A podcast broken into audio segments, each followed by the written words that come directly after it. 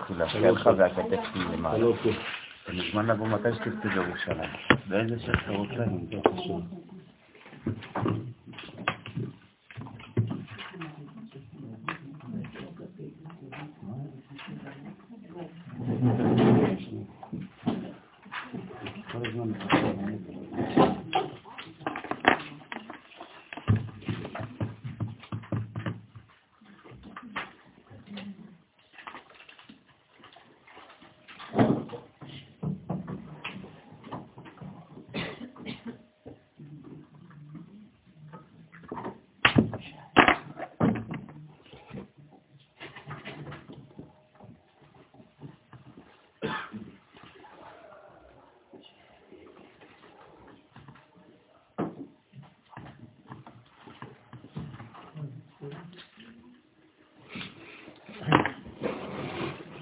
השם קודשה ברכוש שמתה. אחרי היום העצוב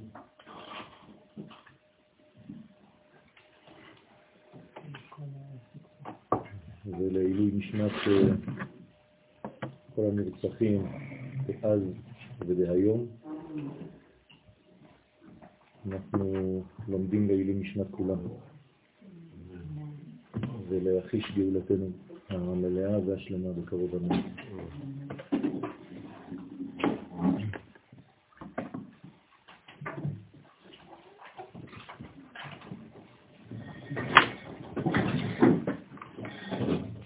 יש אה,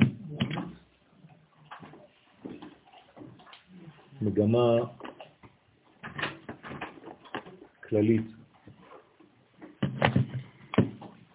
בעולם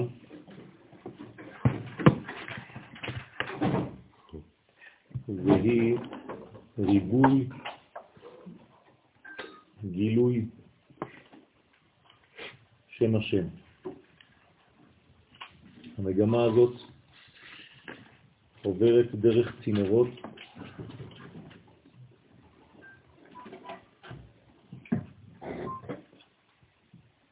כשהצינור העיקרי הוא עם ישראל, ובעם ישראל הצינור העיקרי הוא הצדיקים, והזמן הגדול ביותר לדבר הזה הוא יום השבת. זאת אומרת שיש ריבוי גילוי לפי זמנים מסוימים, לפי אנשים, דמויות מסוימות, ולפי מקומות מסוימים, כשארץ ישראל היא המרכז הבלעדי לגילוי ולריבוי הופעת שם השם בעולם. הזוהר הקדוש בתיקון כ"א אומר שהנשמה היתרה, הגילוי הגדול, מסיטרא ביום שבת. הוא בא מצד היסוד הנקרא יום השבת. להזכירכם, אנחנו תמיד מבינים שהשבת נקראת מצד אחד יום השביעי, אבל כשהיא החלק הפנימי, היסודי, השמיני, אז היא כבר יסוד. כלומר, היא נקראת שבת. ופה זה יום השביעי.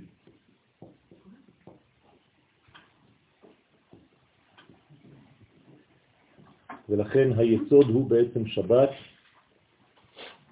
ואז כמה תוספות נחתין עימה לתלמידי חכמים דהתקריאו נשמות יתרות. ולכן יש כמה תוספות יורדות יחד עם השבת, הביטוי יורדות פירושו מתגלות, תוספות פירושו ריבוי, יורדות עם השבת לתלמידי חכמים הנקראות נשמות יתרות. לא שהתלמידים מקבלים נשמה יתרה, אלא הם עצמם נשמות יתרות. זאת אומרת שתלמידי חכמים הם יותר. הם יותר מה? יותר שם השם בעולם. תלמידי חכמים מרבים השלמה, מרבים שלום בעולם.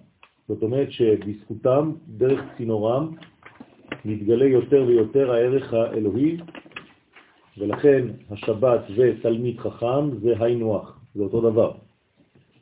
כלומר, אפשר לקרוא לשבת בשם יום או בשם צדיק. ולכן הוא נקרא יסוד, והשבת גם כן היא מצד היסוד כידוע. נשמות יתרות בסוד תוספת שבת. כלומר, מה שהשבת מוסיפה לעולם הזה. אפשר לקרוא לזה במילים אחרות, קידוש השם. לכן נקראת שבת קודש, כי יש קידוש השם לעומת ימות החול שיש חילול, חול. במילים פשוטות יותר, בחול אנחנו עדיין לא מצליחים לגלות את מה שהיינו אמורים לגלות, כי החול צריך להיות שבת, קודש. כלומר, להרים את ימות החול לרמת שבת. כדי להגיע ליום שכולו שבת. זוהי המגמה, זאת אומרת שהעולם הזה יהפוך כולו לשבת.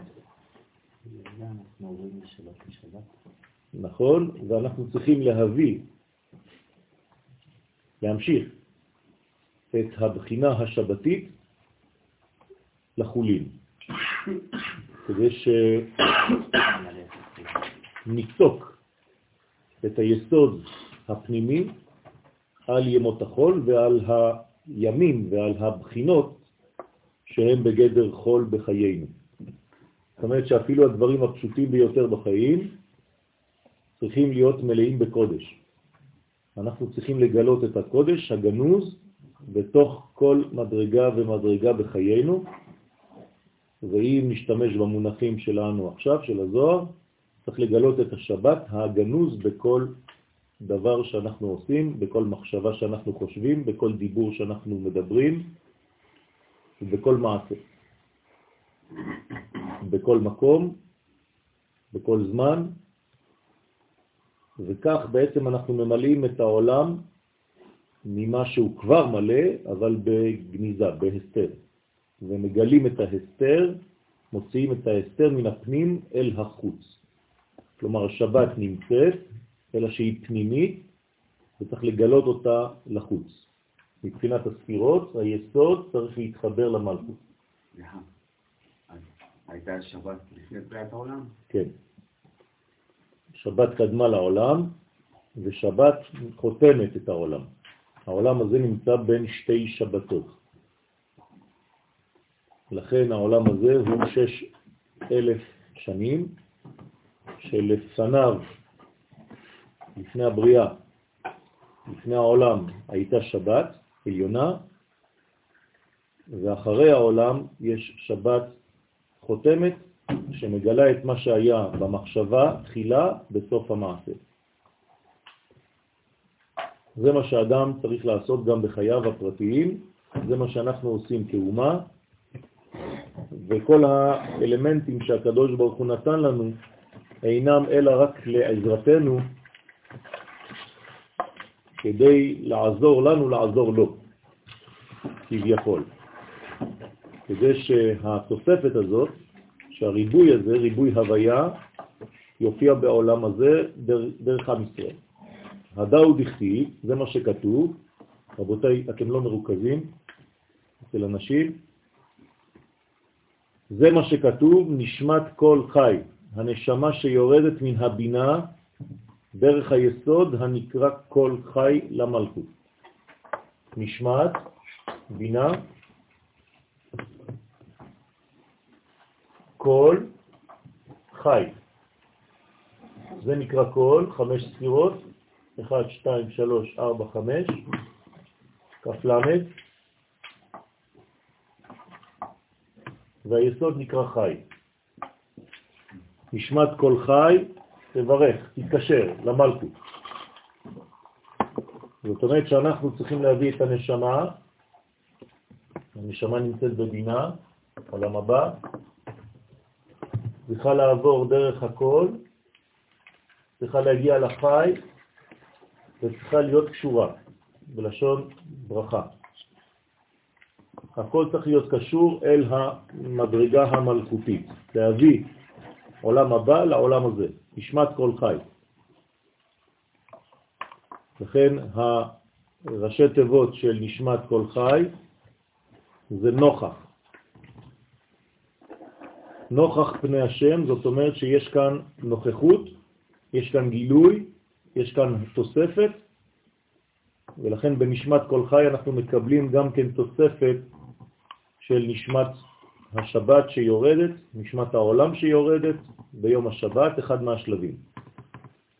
וממנה יורדת לבני ישראל. כמובן שמתחת למלכות, כן, אנחנו כאן בני ישראל, או בית ישראל, תברך את שמך.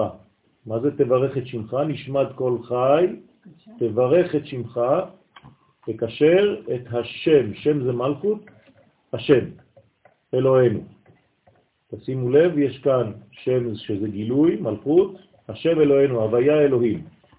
חיבור בין הוויה לבין אלוהים, זה בדיוק מה שאנחנו, כן, אמורים לעשות לשם ייחוד.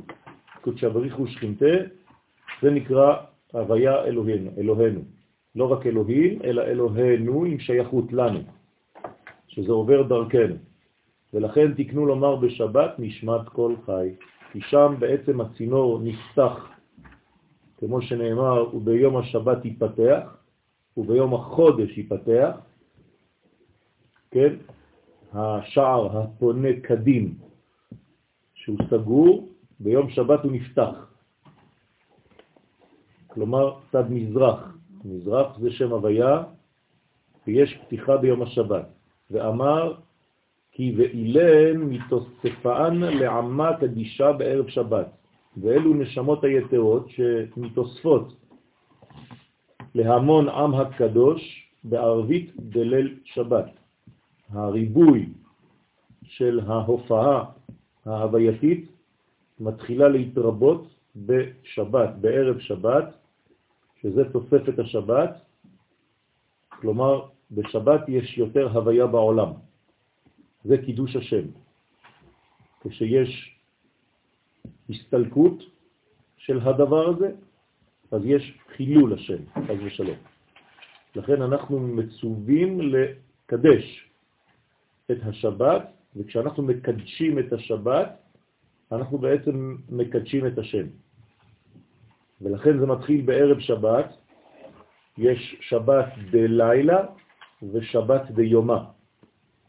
בלילה אנחנו מקבלים חלק אחד מהתוספת, ביום אנחנו מקבלים חלק נוסף עליון יותר מהתוספת שבאותה שבת. ובמנחה, בסעודה שלישית, מדרגה אחרונה ועליונה ביותר, שמתגלה גם כן באותו תחום של שבת. ירטין לון, תלמידי חכמים, ביומין וחול.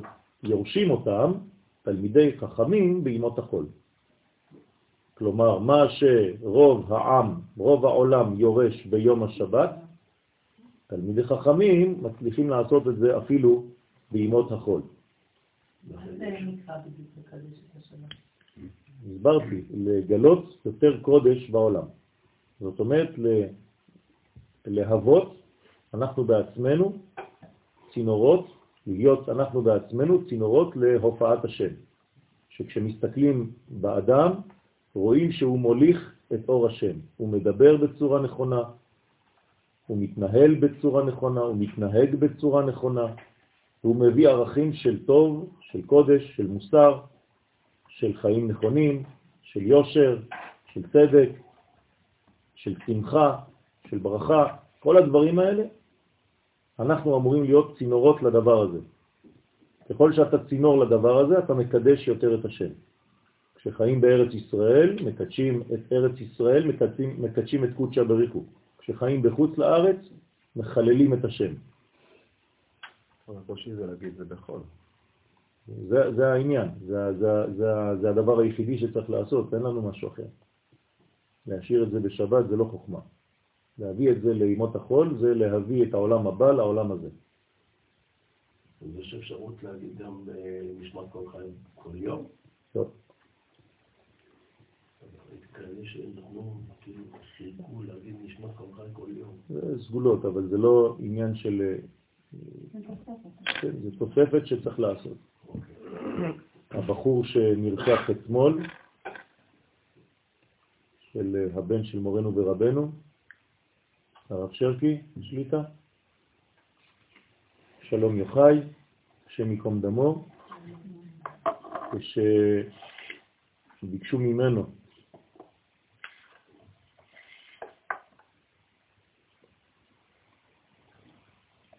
להקים את המחלקה של שומרי תורה ומצוות בצבא בחיל הים, הוא סירב. למה? הוא אמר כי הספינות של צה"ל יוצאות מחוץ לתחום הטריטוריאלי של ארץ ישראל ואני רוצה להישאר נביא. אמרו לו, אבל אם אתה לא עושה את זה, אף אחד לא יעשה את זה, אז הוא אמר, בשביל עם ישראל אני מוכן. אנשים כותבים מחומר אחר, אנחנו לא מכירים בכלל. יש צדיקים כאלה שחיים בינינו היום. תבינו על מה חושב ילד בגיל 18. אז זה העניין של הקידוש, לתשובתך שרה.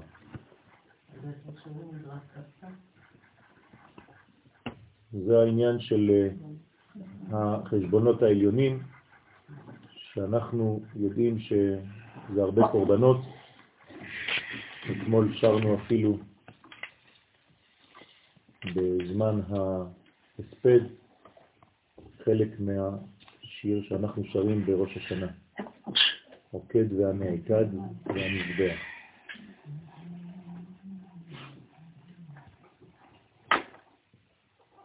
כי תלמידי חכמים יש להם בכל יום נפש יתרה, מה שיש לעם הארץ בשבת. כלומר, הצדיקים אפילו בימות החול מביאים את אותה עוצמה שבדרך כלל עם הארץ מגלה בשבת. ובהון התעביד כל קודש, ועל ידם נעשה התלמיד חכם מן החול קודש. לא שרק הוא הופך לצינור, אלא הוא עצמו משתנה ונעשה לאיש אחר. כלומר, מקבל נבואה. נעשה הוא בעצמו גילוי לחוכמה האלוהית, שזה בעצם הקודש. ואילן אינון תוספות דקן אחתים מתוספתה, ואלו הם תוספות נשמות יתרות היורדות מהתוספתה. שהיא השכינה לבני ישראל. זאת אומרת שהגילוי הזה נקרא תוספתא, זה הגילוי האלוהי שמוסיף אור בעולם, שמוסיף אמונה בעולם, קודש בעולם, וכל התיאורים שאמרנו ועוד הרבה, אז זה עובר דרך הצדיקים והם עצמם הופכים להיות הנושאים של הדבר. בוודאי שכינתה היא תיקונה דגופה דקודשה בריחו. כי ודאי השכינה היא נתקנת מגופו של הקדוש ברוך הוא. כלומר, גופו, אשתו. אשתו זו גופו. זאת אומרת שלקודשה בריחו, שאין לו גוף ואין לו דמות הגוף, הגוף שלו, במרכאות, זה השכינה. והשכינה זה ארץ ישראל, מדינת ישראל, עם ישראל. זה יסוד כיסא השם בעולם. ולכן כשעם ישראל מופיע, אז כאילו הקדוש ברוך הוא מגלה גוף. אנחנו גופו כביכול. שהוא בעלה זה אירנטי, והקדוש ברוך הוא נקרא בעל ביחס לאותו גוף, ולכן הגוף הלאומי הוא בעצם הדמות של הופעת השם בעולם הזה. לא לחפש משהו אחר, אין משהו אחר. הגילוי האלוהי בעולם זה עם ישראל. וכמובן כשעם ישראל מופיע את הדבר במלוא עוצמתו, זה נמצא בארץ ישראל, וכשאנחנו מביאים את יום השבת לימות החול, כלומר את כל הערכים של העולם הבא, מעין עולם הבא לעולם הזה. ואשתו כגופו דמה, לכן כיוון שנקראת האישה גוף של הבעל, לכן היא נקראת על שם בעלה. כלומר, אנחנו נקראים על שם השם, כי שם השם נקרא עליך. זה מה שאנחנו עושים כשאנחנו מניחים תפילין, זה מה שאנחנו עושים כשאנחנו מדברים לשון הקודש, זה מה שאנחנו עושים כשאנחנו משדרים את הקודש ואת הכלל של האומה. ולכן כמה שהאדם כללי יותר, ככה הוא מייצג יותר את קודשא בריחו. אותו בחור שהיה נכנס מהצבא והיה מת מרעב, היה אומר לאמא, אמא, עם ישראל רעב. לא אני רעב. הנה מכאן ועד סוף התיקון נזכרים כינויים רבים שיש לשכינה ומפורטים בפנים הטעמים לכינויים אלו. אם אתם רוצים לראות את הדברים ביותר ריבוי, תיקחו את uh, הספר של רבי יוסף ג'יקטיליה, שערי אורה, שם מופיעים כל הכינויים של השכינה הקדושה. וכל אחד מתברר שם ונלמד. אנחנו ממשיכים בזוהר, בסייעתא דשמיא, ואמר עוד, היא ברייתא. כלומר, שם כינוי נוסף לשכינה, היא נקראת ברייתא. מה זה ברייתא? קודם כל יש בת, ברתה, אבל בת שמתגלה כלפי חוץ, בררה. שהרי כדי להיות בת של, צריך להיות מחוץ ל, כמו בן של, לכן בעברית מחוץ ל, זה נקרא בר. רבי שמעון בר יוחאי, רבי שמעון שיצא בר מחוץ ליוחאי. אותו דבר ברייתא. ברייתא זו משנה שיצאה, שנמצאת בחוץ, שלא נכתבה, היא קיימת, אבל לא בחרו להכניס אותה בכתב כמו ששאר המשנה כתובה. יש לנו תורה שבעל פה, כל זה תורה שבעל פה. אז הדברים נכתבו מקצתם, ויש משניות שנשארו בחוץ. כד איתמר בה, כשנאמר בה, ותגל מרגלותיו, היינו כשהיא יוצאת מחוץ לעולם האצילות. זאת אומרת שהיא מופיעה עם כל הבניין הזה, הוא עולם האצילות, אז כשהרגליים של המלכות יורדות כלפי מטה, מחוץ לאצילות, למטה יש בריאה, יצירה ועשייה, דהיינו כשהיא יורדת לעולם הבריאה. אז ברגע שהרגליים של עולם הצילות יוצאות כלפי עולם הבריאה, אז זה ברייתא, זה בחוץ, למטה מרגלי זעירנפין והצילות. הרגליים של זעירנפין מגיעות לכאן, ויש השפעה כלפי חוץ, כדי לגלות, להופיע, לבלוט בעולמות נמוכים יותר.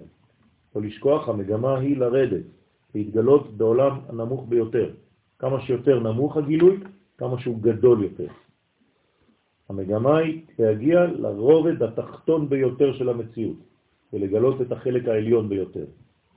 וידעו מצרים, כי אני השם. כן, מצרים זה החלק התחתון ביותר. זה קידוש השם.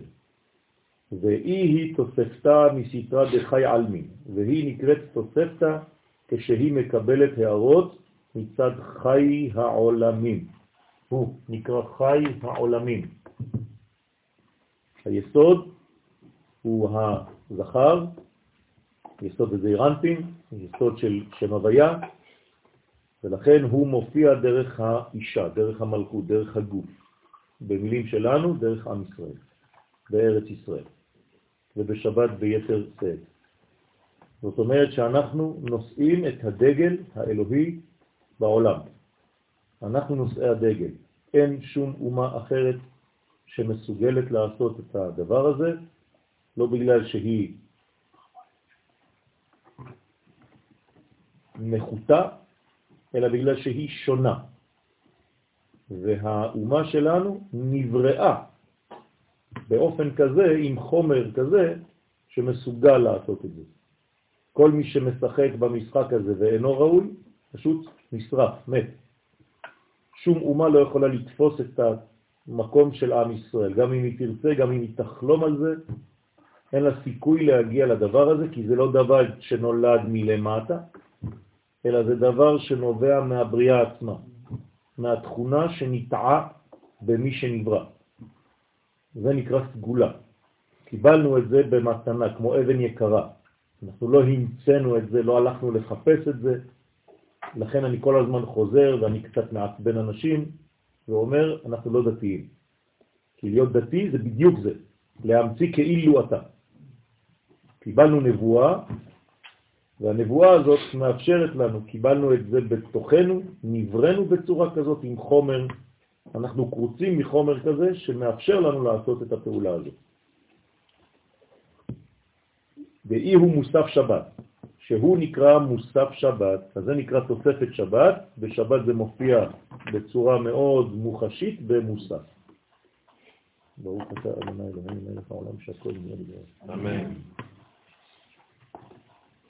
אז במוסף שבת מתגלה בעצם הצד הזכרי, לכן זה מוסף. אבל הוא עובר דרך האישה, תוספת. אז התוספת היא הצד הנשי ומוסף הוא הצד הזכרי. והיא היא משנה מסתרה דגופה, והיא נקראת משנה מצד הגוף, שהוא התפארת, וזה אירנטי, שבו עיקר התורה. זאת אומרת, זה גוף שנקרא זעיר אנפין, גוף התורה, התפארת נקראת גופה של תורה, עיקר התורה, והתורה הזאת מתגלה בחלק הנשי, כמו שאמרנו, שהיא נקראת מלכות, לכן המלכות נקראת משנה. כלומר, אם זה תורה, זו משנה.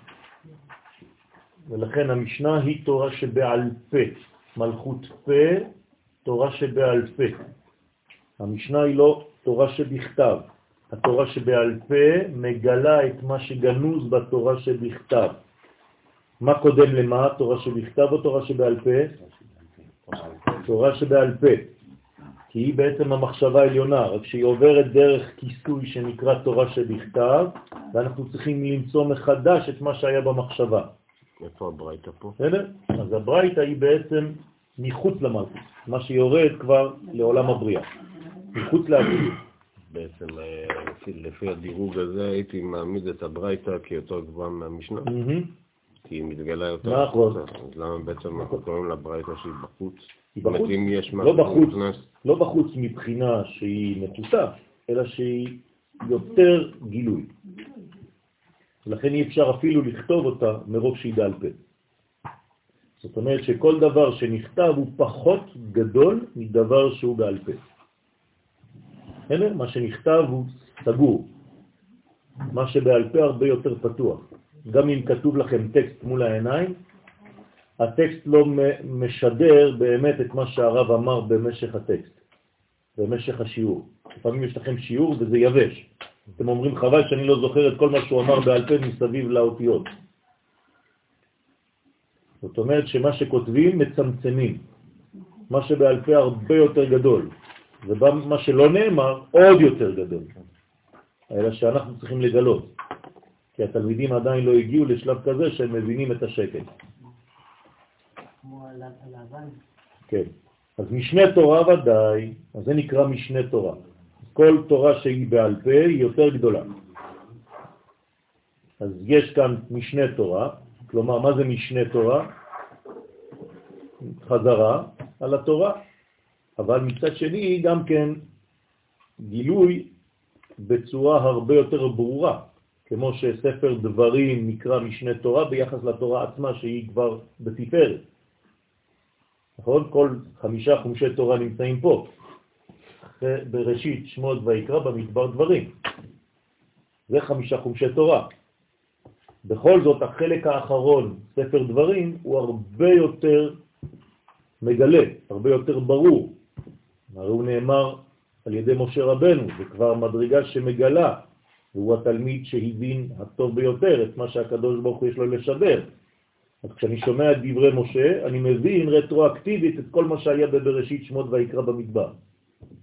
לכן כל מה שלא הבנתי בראשית שמות ויקרא במדבר, אני הולך לספר דברים, וזה מפורש ביותר. לכן חייב ללמוד את ספר דברים, כי זאת התורה ששייכת יותר לארציות. אותו דבר במשנה עצמה. יהושע, עם הכניסה לארץ ישראל, כן. אולי צריך ראוי להיות סוף התורה. נכון, זה בדיוק ככה. כלומר, היו, היינו יכולים להוסיף את ספר יהושע לחמישה חומשי תורה.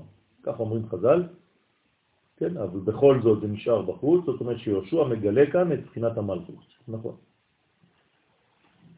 ומצידו היא נקראת משנה תורה כי היא משנה, או משנית, או משנה, כלומר שונה, חוזרת, שניים, מלשון שניים, שניות, לזה אירנטי, שהוא סוד התורה של ישראל.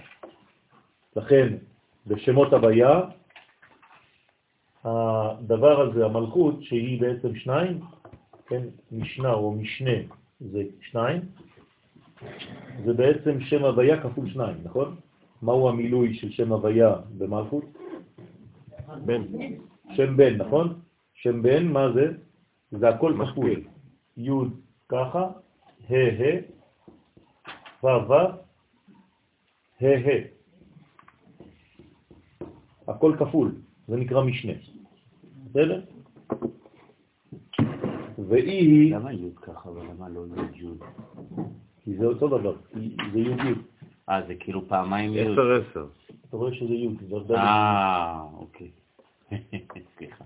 והיא התקפת, התקפת, והשכינה נקראת התקפת, כמו מתקיף לה, בגמרא, להתתקף ולהתגבר על החיצונים. כלומר, יש ביטויים כאלה בגמרא, מתקיף לה. מה זה מתקיף לה? יש כאן לוחמה, יש כאן התקפה, יש כאן שמירה, צריך להיות חייל, צריך להיות גיבור, כדי להתגבר על החיצונים. יש כאן חיצוניות, אז קשה יותר, נכון? קשה לגלות את הפנים לחוץ. כשהפנים נשאר בפנים זה קל, קשה לגלות את זה החוצה. למה קשה לגלות בחוץ? כי יש מלא מסכים שמונעים את הגילוי. ולכן צריך להתגבר. לכן הגאולה חייבת להיות דרך הגבורה. כי אם היא הייתה באה סתם בחסד, היו בולעים אותנו. לכן הגאולה שלנו עוברת דרך גבורות, ודרך מצבים לא נעימים כמו שראינו אתמול. זאת אומרת שאנחנו צריכים להיות גיבורי חיל, גיבורי כוח, עושה דברו. כדי להיות עושה דברו צריך להתגבר, כי גבר עלינו חסדו. מסיטרא דדרוע ימינה דמלכה, מצד הערת החסד שבזרוע הימין של המלך שהוא זעירנטי. אז זה פרדוקסלי, אנחנו מתגברים בגילוי של חסד.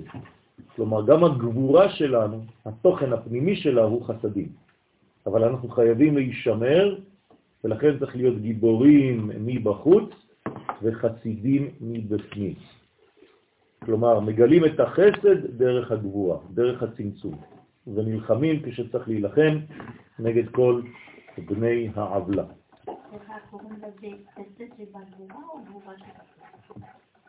גבורה שבחסד. בעל הבית זה החסד. הדאו דכתיב, זהו שכתוב, ימינך השם, נדרי בכוח. זאת אומרת, החסד נעדר, מה זה נעדר בעברית? נעלם. לבוש, נכון? הדרך. נעדר בקודש, לבוש בקודש. הדרך זה לבוש. אז נעדר בכוח, זאת אומרת, אנחנו בלבושים של גבורה, אבל מי נלחם? ימינך השם. ימין שזה חסד. אז החסד מתלבש בגבורה לאומית כדי להתגלות, כדי להופיע. לא לשכוח שאדר זה לבוש, נכון? כל פעם שאתם אומרים נעדר זה לא נהדר עם ה', שזה יפה, אלא נעדר באלף, שזה לבושים. מרדכי יצא. נכון, אדרת מלכות. בכוח תרגום בתוקפה. מילת בכוח מפרש התרגום בתוקפה, זאת אומרת במידת הדין, במידת הכוח הלוחמה, כי כל כוח האדם הוא בימינו. תשימו לב, יש פרדוקס, נכון? הגבורה הייתה אמורה להיות בשמאל, אבל כשאנחנו מתגברים בצורה של אמת, כשאנחנו רוצים לגלות את האמת האלוהית, אז היא בעצם ימין, ימין השם, רוממה. ימין השם עושה חי. זאת אומרת, אתה צריך להשתמש בכוח של החסד העליון של הגילוי, אבל כשזה מגיע, זה מתלבש בגבורה. אפשר להגיד שחסד זה הצד הימין של הגבורה? החסד זה הצד הימין של הגבורה. למה אתם מחפשים אה, סיבוכים? החסד זה הצד הימין של הגבורה, גבורה? אבל אנחנו לא מדברים על זה. כי אם את אומרת שזה ככה, זה כאילו שהגבורה זה בעל הבית. אני אמרתי החסד הוא בעל הבית, והגבורה היא משנית לחסד. בסדר? הרעיון הוא חסד, הוא לא גבורה. אם את אומרת שזה הצד הימין של הגבורה, זאת אומרת שהגבורה היא דומיננטית ויש לה צד ימין כזה קטן. לא. הדומיננטיות זה החסד ויש לה גבורה. אז אני אגיד הפוך ממה שאמר, הגבורה היא צד שמאל של החסד. בסדר? לא כי אני רוצה להתנגד למה שאמרת, לא, לא. אבל כדי להבין את הרעיון. כן? הרי עניין התקפת הוא מצד הימין והחסד, הנה. בסדר? זה הימין והחסד, הוא השולט פה. כמו שבשבוע השני של ספירת העומר, מי בעל הבית? גבורה. ובפנים יש כל מיני ספירות. אבל בשבוע הראשון, מי התחיל? החסד. זאת אומרת שאם מתחילים בחסד, זאת אומרת שעולם חסד ייבנה. זה הרעיון. והחסד הוא מוליך את מה? את החוכמה העליונה. תמיד. חסד זה נקרא יומא דקולהו יומא, אתם זוכרים? שהוא בעצם נוזל בתוך כל הספירות. תמיד צריך להיות במגמה של חסד שולט. כל מה שאני עושה, גם אם אני אומר לא למישהו, זה צריך לא שהוא מתוך חסד גדול של השפעה. הלב שלי צריך להיות כל הזמן בהשפעה, ושם אני נותן מידות. דרך אגב, אם אתם אומרים לא שהוא לא אמיתי ואין בו חסד, אז הוא לא לא נכון. זה, זה מובן מה שאני אומר? אז, אז, אז הכל חסד, כל העולם חסד, נכון. גם המכה. נכון. לכן אני אומר שזה חסד, אבל צריך לתת לגבולות. נכון. הקדוש ברוך הוא מתנהל בחסד. כן? אין משהו. שעל ידו הוא עיקר הכוח להתגבר על החיצונים, אלא שבעולם יש חיצוניות, והחיצוניות היא דבר שמנסה למנוע את החסד האלוהי, כמו שאמר יימח שמו וזכרו היטלר, שהעם ישראל הוא יותר מדי מוסרי, יש לו ערכים יותר מדי וזה מחליש את העולם, אז צריך להרוג את החולשה. לכן צריך להרוג את עם ישראל. כי הוא המוליך של החסד בעולם. לא צריך את זה, מבחינתו. ולכן אנחנו כן צריכים להתגבר על החיצוני ולהיות חזקים. אז לפני 70 שנה לא היינו יכולים להיות חזקים, לא היינו בארצנו, והיום ברוך השם אנחנו בארצנו, לכן לא ליפול למלכודת ולהתלונן כאילו לא קרה כלום. כן, קרה משהו גדול רבותיי, שאנחנו בארצנו ויסוד כיסא השם מתגלה בעולם. דבר שהוא עצום, זה מהפכה עולמית, קוסמית, שקרתה ב-70 שנה האחרונות. לא להיות כפויי טובה. מדי פעם אנחנו נופלים בדיכאונות הולכים ונשנים, כאילו לא קרה כלום, כאילו שום דבר לא מתקדם וכאילו לא זה. זה לא נכון.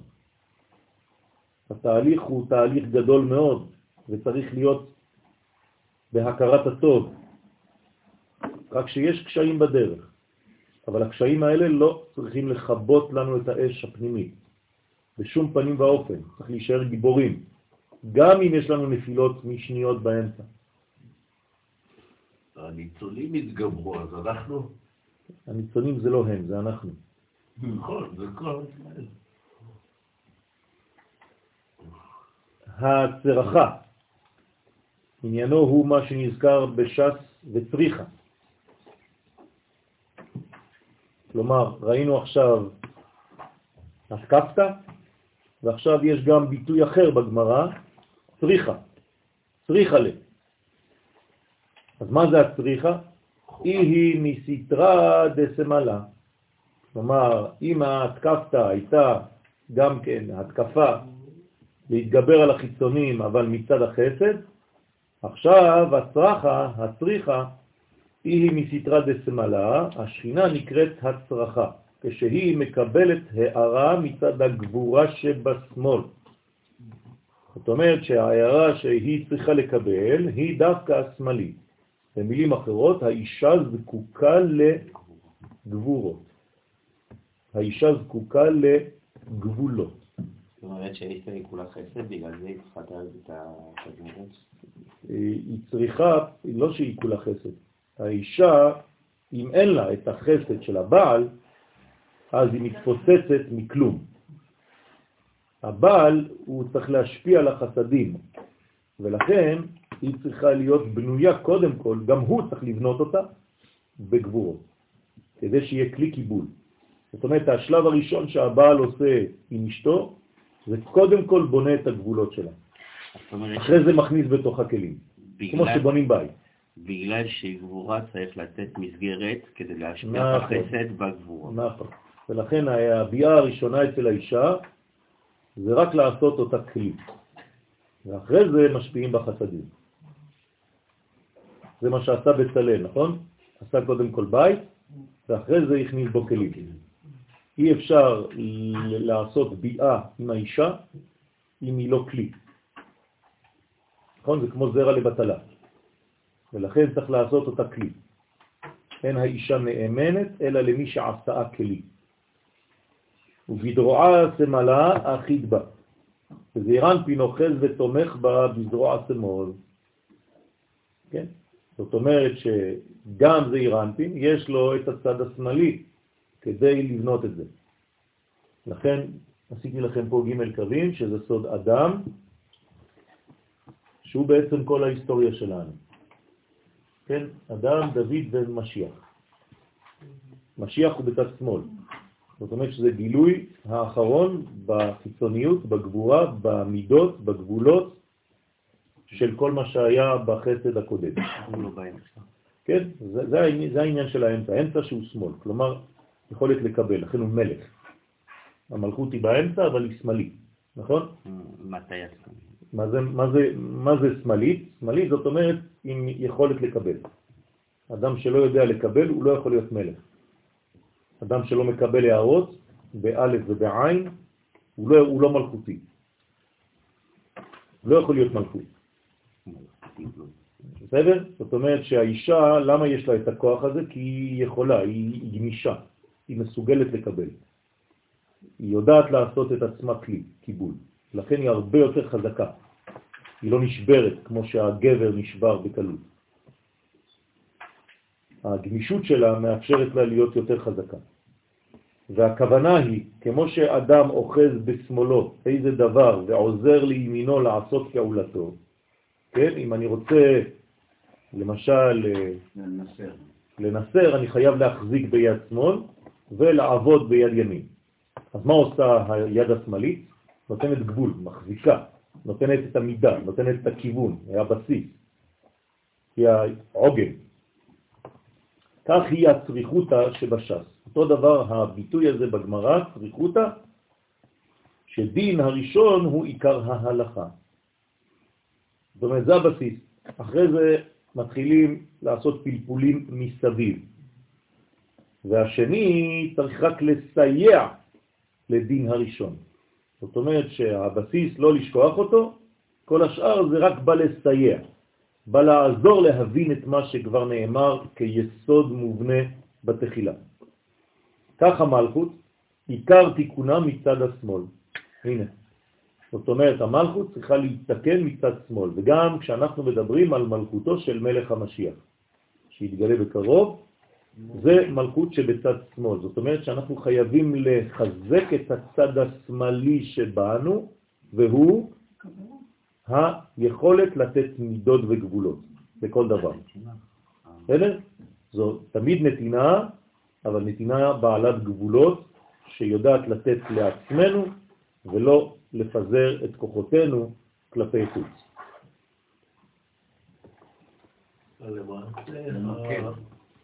הצריכה הזאת היא הימין והפלפולים זה השמאל? לא. ההפך. אמרנו, היא מסתרה דשמאלה. זה השורה הראשונה. הצרחה היא מסתרה דשמאלה. השכינה נקראת הצרחה כשהיא מקבלת הערה מצד הגבורה שבשמאל. נכון, סליחה. אוקיי? שלוש שורות לפני הסוף של הפסקה, ובדרוע ימינה עטקף בה, ובזרוע ימים הקדוש ברוך הוא מחזיק בה. וימה, כן, ויאמר לה, לעתיד לבוא, התנערי מעפר. קומי, שבי ירושלים. ראינו שתצא מן הגלות. זאת אומרת שהקדוש ברוך הוא מאיר אותנו, מעורר אותנו, כן, בצד ימינו, אבל זה קורה בצד שמאלנו. כן? הימין שלי נוגעת ביד שמאל של חברי. אז הימין של הקדוש ברוך הוא, כשהיא מגיעה לכנסת ישראל, שהיא האישה, אז זה נוגע בה בצד שמאל, למרות שהוא עובד בצד ימין. זה מה שיש בשירה שלי? כן. לא? לא, זה עוד משהו אחר. פה אני מדבר על ימין, מחבקת. נכון. נכון. השמאל היא רק להחזיק את המצב, אבל העניין זה לא כדי להחזיק.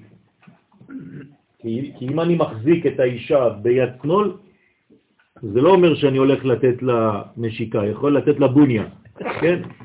זה לא עובד. זה רק בגלל שימינו תחבקני, שאז שמאלו תחת לראשי. אז מה זה קומי שבי ירושלים? כן, שבי מלשון לשוב וגם לשבת להתבסס.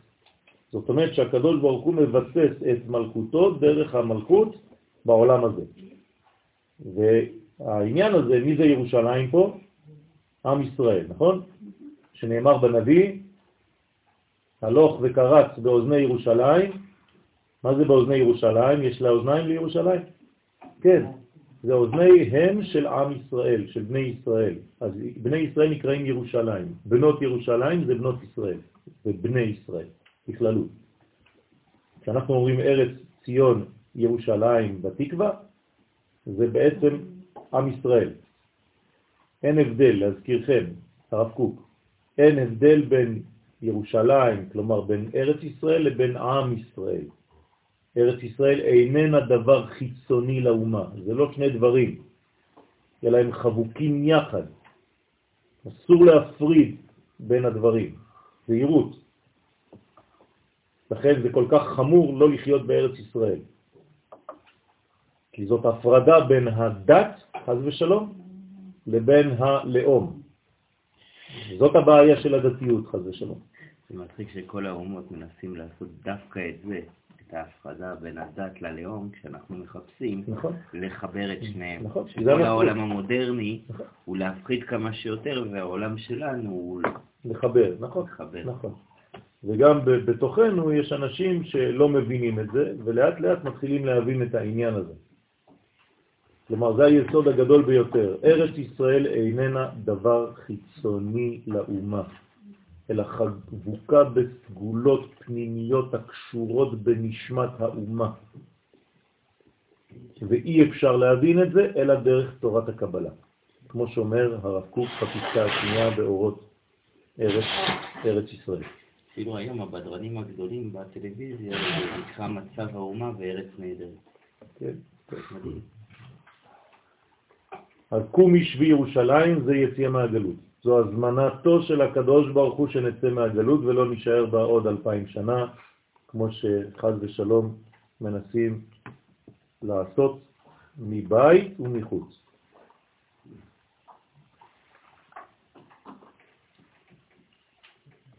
ועוד יש לפרש, כי מסתרה בימינה היא היא תוקפה לבר נש, מצד החסד השכינה היא התוקף והחוזק של האדם, נכון? כלומר, האדם עצמו יש לו צד שמאל, וזו התוקפנות שלו. מסתרה דשמאלה, כן, זה, זה, זה, זה השמאל שלו, אבל זה ימין בשורש. ומצד שמאלה, מצד הגבורה שבשמאל, יהיב לו צרכיון בהרעם מדברה. וניתנו כל הצרכים של בני ישראל בארץ המדבר.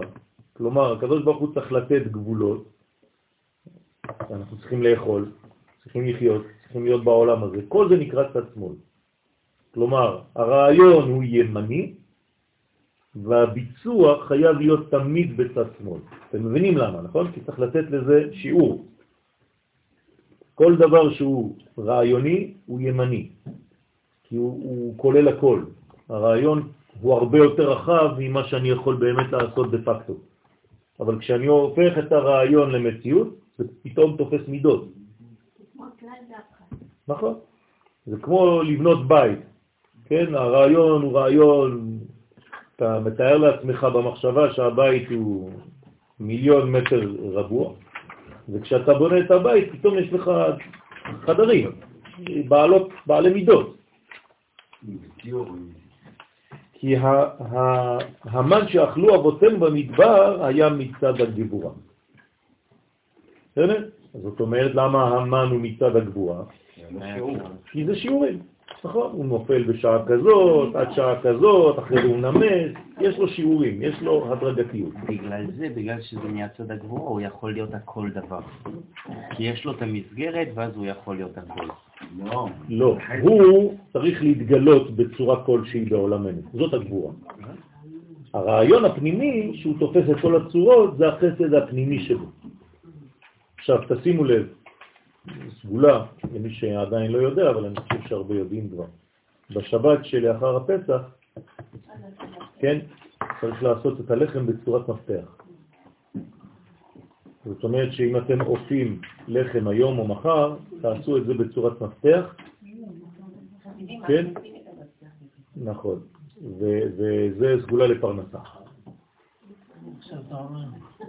כן, רצית אחרי שבת? עוד אחד, מה קרה? מה, אתה חוסך בגבולות? דבר שני, דבר שני, הגשם שיורד בין פסח לשבועות הוא גשם מיוחד של חסדים, ולכן צריך לצאת החוצה כשיורד גשם כזה, ולגלות את הראש, כדי שיפול על הראש ולפתוח את הפה כדי לקבל קצת מים בפה. זה סגולות מאוד מאוד חזקות לבניין של שפע. והיום נסעתי בבוקר עם אופנוע, והברד דפק לי על הגוף, ואני אומר, מה קרה? הגעתי לעבודה כולי רטוב, נעליים רטיבות. היום טבענו בשפע, טבענו בשפע. שאלה. למה, שאלה, למה לא רוצה להמשיך, אבל ממשיכים אחורה. למה זה טוב כל כך, ואנחנו אומרים מוריד הטל? נכון. בגלל שאנחנו... לא רוצים גשם. נכון, בגלל שזה לא גשם שהוא מהבחינה הנורמלית, זה גשם שבא ממדרגה עליונה יותר, מדרגה אחרת. כתוב פה גשמים אחרי ניסן, סימן... להפך, לא להפך, להפך. סימן לברכה זה מה שאני אומר עכשיו. בדיוק הפוך. אני יודע שאומרים דברים. כן. כן? זה כמו שאומרים למשל שהזמן בין פסח לשבועות זה ימים של אבל. זה בדיוק הפוך. זה חול המועד אחד גדול. לכן לא מתגלחים לא בגלל שאנחנו באבל, אלא להפך, בגלל שבכל המועד אסור להתגלח. תשימו לב, הכל מעוות. מה זה? בסדר? זה משהו אחר. אני בכלל הייתי... תשאל כל אחד. בסדר, אז בגלל זה אני אומר, בגלל זה אני פה. בסדר? זאת אומרת שאנחנו בכל המועד אחד גדול, ימים של גדלות, של ריבוי של מוחים, לכן בתורת הקבלה כל יום אנחנו מקבלים מוחים יותר ויותר גדולים עד חג השבועות, לכן זה מהלך גדול של בניין, כן? והגילוח דרך אגב, הוא לא מדובר אף פעם על הזקן, שתדעו, רק במרכאות. על השיער. אלא רק על השערות. אז למה זה עד ל"ג בעומר? עוד פעם, הכל סתם רגע, סליחה, לא הבנתי, מה זה זקן ולא שערות? הזקן בכלל לא מגלחים אותו בכלל, אז זה- לא עניין בכלל, זה מדובר רק על השערות. בסדר, היום הכל התהפך וזה לא חשוב. העיקר שצריך להבין שאנחנו במדרגות עכשיו, שלאט לאט הדברים הולכים להשתנות, ובעזרת השם הרבנות הראשית הולכת לשנות את הדברים, אמן. כמעה כמעה, ולעשות לנו יהדות שיותר מתאימה ויותר טבעית לנו בחזרתנו לארצנו. זה הולך לאט לאט ומתרפא, אנחנו מתרפאים לאט לאט מהגלות. על זה נאמר, כי אני השם רופאיך, ראשי תיבות אייר. כלומר, חודש אייר בא לרפא אותנו. כמו ששמעתי אחד שאומר, יום העצמאות זה טוב, אבל חבל שזה בספירת העומר. כלומר, הוא הולך להגיד לקדוש ברוך הוא, התבלבלת. השם ירחם. איי, איי, איי, השם לא, היו ירחם. כאלה כבר שאמרו כבר מה זה. זה לא שהתבלבלנו בחודשים. כן, כן, טוב. טוב, שאלה היא בפימה דמלכה. השכינה נקראת שאלה על ידי פה המלך שהוא זירנפין. בסדר? זה לא הפוך מה שאמר, זה פשוט אה, תוספת. כן. הימים הם מתפתחים בספירת עומר דבר חיובי, אלא שבגלל אה, מותם של תלמידי רבי עקיבא אנחנו כן, מבינים. נכון. רק שמותם של רבי עקיבא, גם שם יש עיוות גדול, מה? וכולם חושבים שהם מתו במגפה. זה לא מחלוקת. אז זהו, זה, זה ידוע בדיוק איפה הם מתו. הם מתו בזירה שהייתה זירת הקרב, כלומר במקום שאנחנו היום מכנים בשם מודיעין, וכל האזור הזה, זה שם היו הקרבות, כולם יודעים שזה היה מלחמה, בליל פסח אה, כשרבי עקיבא יושב, כן, היו יושבים בבני ברק, מה אם יש להם לשבת בפסח בבני ברק עד, עד, עד שהשמש באה ואומרים להם חכמים הגיע קריאת שמע, כולם חושבים שהם לומדים כדי לעשות פלפולים, לא, הם מכינים את מרד בר כוכבא, זה מלא דברים שאנשים לא יודעים, הכל כאן עניין לאומי גדול מאוד. חבל שמנסים לחסות את הדברים, אבל אנחנו פה כדי לגלות בחזרה את האמת, בסייעתא דשמיא. כמו הסדר של המצה, אתה הופך, אתה בודקים. בעזרת השם הדברים הולכים ומתבררים יותר ויותר, השתבח שמו, אין לנו מה לדאוג, העם יותר חזק מכל הדברים שאנחנו מנסים לחסות. טוב, שאלה היא בפימה דמלכה, שכינה נקראת שאלה על ידי פה המלך, שהוא זעירנטי. כלומר, השכינה היא שאלה. מה זאת אומרת שאלה? מה הפירוש העניין של שאלה בעומק? כלי, כלי, עשיית כלי. שאלה היא רצון למלא דבר, נכון. הרגשת חיסרון, כלומר, כאילו אני עכשיו עושה כלי קיבול, כעור, על ידי פה המלך, שהוא זעירנטי. הפה של המלך, נכון? אז מי זה הפה? מלכות. של המלך זה אירנטי. כלומר, הפה של המלך זה הצד הנוקבי של הצד הזכרי, נכון? הראש שלי זה זכר, אבל הפה שלי בתוך הראש הוא נקבה, שבתוך הזכר. רוצה לומר, כל שואל שאלה בבית המדרש על איזו הלכה נמשכה לשואל הבנה שיהיה שואל כעניין מפיו של זעירנטי. זאת אומרת, ברגע שתלמיד חכם שואל שאלה, הוא בעצם שואל שאלה מהפה של זעירנטין. זאת אומרת, מי מאפשר לו בכלל לשאול שאלה? כמובן שכאן מדובר על שאלה. כן? רצית להגיד לי משהו? לא, אני שותה את זה. אה. אז אה, הבניין הזה לא בא לו מעצמו, זה בא לו מהמלכות שנותנת לו עכשיו אפשרות לפתוח את הפה לשאול שאלה, אבל שאלה, שאלה אמיתית, שאלה שמוסיפה לשיעור, שאלה שבאה לייסד את הדברים בעומק, לכן רואים את גובה התלמיד לפי השאלה שהוא שואל. זה העניין, וזה בעצם ככל שהשאלה גדולה יותר וכוללת יותר, היא אמיתית יותר. אז להיזהר כששואלים שאלות קטנות. חבל. השאלות הקטנות הן משניות. תחכה שנייה ותשאל שאלה שכוללת את כל מה שנאמר עכשיו. תמיד אמרתי לכם ואני חוזר על מה שאני אומר, ככל שה...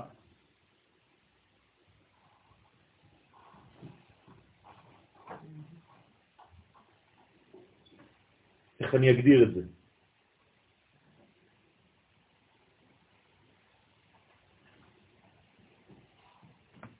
אם למשל יש מדען, והמדען עכשיו מצא חוק, חוקיות. אם החוקיות הזאת מגיעה לאיזה מקום ושם היא לא טובה, זאת אומרת שהחוקיות שלו חסרה. אם החוקיות שלו עובדת, עובדת על כל דבר, זאת חוקיות אמיתית. אותו דבר בשאלה. אם אתה שואל שאלה, לפעמים אתה שואל שאלה שהיא משנית, היא קטנה, היא לא מוסיפה כלום. זה כאילו שאני אומר לכם, בשולחן ערוך כתוב שצריך לנעול נעל ימין תחילה, אחרי זה לנעול נעל שמאל, אבל כשקושרים, קושרים נעל שמאל ואחרי זה נעל ימין. ואתה שואל אותי גם מגפיים? אז אתה לא תלמיד חכם, זה לא הוסיף שום דבר לשיעור. כן? מה שאתה כן צריך לומר, כן, האם הדבר הזה הוא לנעול סתם נעל או כל דבר שאני בעצם קונה כלבוש בחיים? האם זה עובד ככה? אז פה הרחבת את השאלה. או, זה הבניין. לכן כל הזמן בהמתנה קטנה אפשר להגיע לשאלות הרבה יותר כוללות. וכשהשאלה כוללת זה מחייב את הרב לענות תשובה עוד יותר כוללת. ולכן זה לא יוצא מהתלמיד או מהרב, זה יוצא מההבנה שבאה מהפה, כלומר מהמלכות בקדושה של עולם האצילות. תבינו טוב, היא שואלת דרך התלמיד. הדאו דכתיב, זה שכתוב, אל תפחדו, אני רואה פתאום שכולם אה, לא רוצים לשאול. זה שכתוב, שאל אביך. הרי עניין השאלה הוא מאביך, כן? מה זה שאל אביך? כלומר, אני שואל אותו, שאל אביך. אז מי שואל? הבן, נכון? כי זה אבא. זאת אומרת שהיחס שלי ביחס לתפארת הוא כמה אפשרויות, נכון? או שאני הבן שלו, כמו שאמרנו בר, בר זה בן, או שאני אשתו במדרגה גבוהה יותר. אז מתחילים קודם כל בבן. לכן הבנים שואלים, נכון? מה נשתנה? אז בעצם כשהבן שואל, הוא שואל את אביו. הוא מצפה שאבא ייתן לו תשובה. ותיובתא לגבי, וכן התשובה היא מצידו, לכן השאלה היא אליו והתשובה היא מצידו. כלומר, הוא מקבל את השאלות כי הוא ממלא, והוא בעל התשובה, כלומר הוא ממלא. הדאו דכתיב זהו שכתוב ויגדך. מה זה ויגדך? שאל אביך ויגדך. יזרים לך. יזרים, הגדה, אתם זוכרים? דרכך. ויגדך, הוא ישתמש בך, הבן, כדי להופיע את הרעיון שהיה גנוז באבא. ויגדך, זה נקרא גילוי. כן? גומל דלים, ג' ד', הגדה. הרי גם עניין ההגדה והתשובה שיוכל להגיד ולהשיב כהלכה גם כן נמשך מכוח זעירנטי. הוא מסיק דבריו, הוא בא ברנש, בכוח הפה של זעירנטין, האדם שואל כעניין ומשיב כהלכה. זאת אומרת שהאדם שקשור לספירות העליונות, אז נאמר עליו שהוא שואל כעניין, מה זאת אומרת שואל כעניין? תשימו לב, לא סתם שואל, שואל בצורה שנכנסת לעניין עצמו, בגוף הדעניין. כן? הפונקציה שלו היא פונקציה כוללת. ולכן הוא משיב כהלכה. כלומר, אפשר מתוך השאלה החזקה הזאת לקבל תשובה חזקה כגודל השאלה. כגודל השאלה, כך תהיה גודל התשובה. חשבתי לרגע שכגודל השאלה, אז הוא כאילו מייצר הלכה. הוא לא מייצר. אנחנו לא מייצרים שום דבר, הדברים קיימים. לעגן יותר. אתה רק בונה את הכלי קיבול, אבל הדברים קיימים. כלומר, לפי מה שאתה אומר, התשובה לא קיימת, ומחכים לשאול שאלה כדי לבנות תשובה. לא. התשובה קיימת לפני השאלה, רק שהשאלה עזרה לנו לקבל את התשובה שאף אחד לא יכול היה לקבל אותה, בגלל שאף אחד לא שאל. יפה. זה למעשה. זאת אומרת שהשאלה היא מסגרת לתשובה, היא כלי. זה אומר שהתשובה נמצאת כבר בתוך השאלה? בוודאי, היא נמצאת בכל, התשובה קדמה לעולם. זאת אומרת שהתשובה זה החסד והשאלה זה... נכון. השאלה היא גבורה, והתשובה זה החסד שקדם לגבורה. אבל צריך גבורה כדי לגלות את זה, כי אין לנו אפשרות לגלות שום דבר אם אין לנו כלים, כמו שאמרתי קודם. לכן כל העניין שלנו זה תיקון השאלות. לכן זה חשוב לחזור בשאלה. מורים אומרים לילדים, אם תקרא טוב את השאלה, אז תמצא את כן. התשובה. חשוב מאוד לחזור בשאלה, כי אתה מברר באמת את היהדות שלך. כן, סליחה? מה אני אמרת? אומר, הרבה פעמים מורים אומרים לתלמידים, "תק- אם תבין טוב את השאלה, התשובה היא נמצאת בפנים. כן, כן, היא נמצאת בכל מקום, התשובה היא אלוהית. התשובה לכל השאלות. לכן צריך לשאול שאלות אמיתיות, לא לפחד. והכל לגיטימי. רק שהשאלות צריכות להיות גדולות, שאלות ענקיות. היום, בדורנו, השאלות צריכות להיות שאלות של כלל ישראל, שאלות לאומיות, שאלות גדולות. ואז התשובות גם כן הן תשובות גדולות, והתשובה הגדולה ביותר זה מלך המשיח, לכל השאלות האלה. כלומר, גילוי השם באופן ממשי, מוחשי. כנראה שאנחנו לא מבקשים מספיק בצורה נכונה. בסדר? לפי מה שמשמע מפה, שגם השאלה וגם התשובה הם מזעירנטים. הם זעיר אנפין. נכון, אתה... נכון, רק זה זה לא- הפה שלו. לכן זה אמרתי. הפה שלו זה הצד הנוקבי של הזכר. כן, זה- זאת אומרת ששאלה שנשאלה, היא לא נשאלה בגלל שההוא לא הבין ורצה לשאול את זה לעצמו, נכון, אלא השאלה הייתה צריכה לעלות על השולחן בשביל שהיא- נכון. שהתשובה גם תעלה על נכון. זה השולחן. כמו שאלה רטורית. אז זה עבר דרך השואל הזה או השואל האחר. אפילו הרב עצמו. כן. לפעמים הרב שואל שאלה, זו שאלה רטורית, הוא לא רוצה שהתלמידים יענו. הוא אומר, למה נאמר בגמרא, כן, הוא לא רוצה שמישהו יגיד לו, כי... אלא הוא שואל כי ככה בונים כלי. ואז אפשר להביא לשם אור. עכשיו, גם השאלה וגם התשובה שייכים כמובן לזעירנטין, רק שלא לשכוח, הפה של זעירנטין הוא נקרא מלכות. כלומר, האישה נמצאת איפה? בתוך הגבר. הרי משם היא יצאה, נכון? לא הייתה אישה לחוד. רק שעכשיו היא נבדלה ממנו במסירה. כן.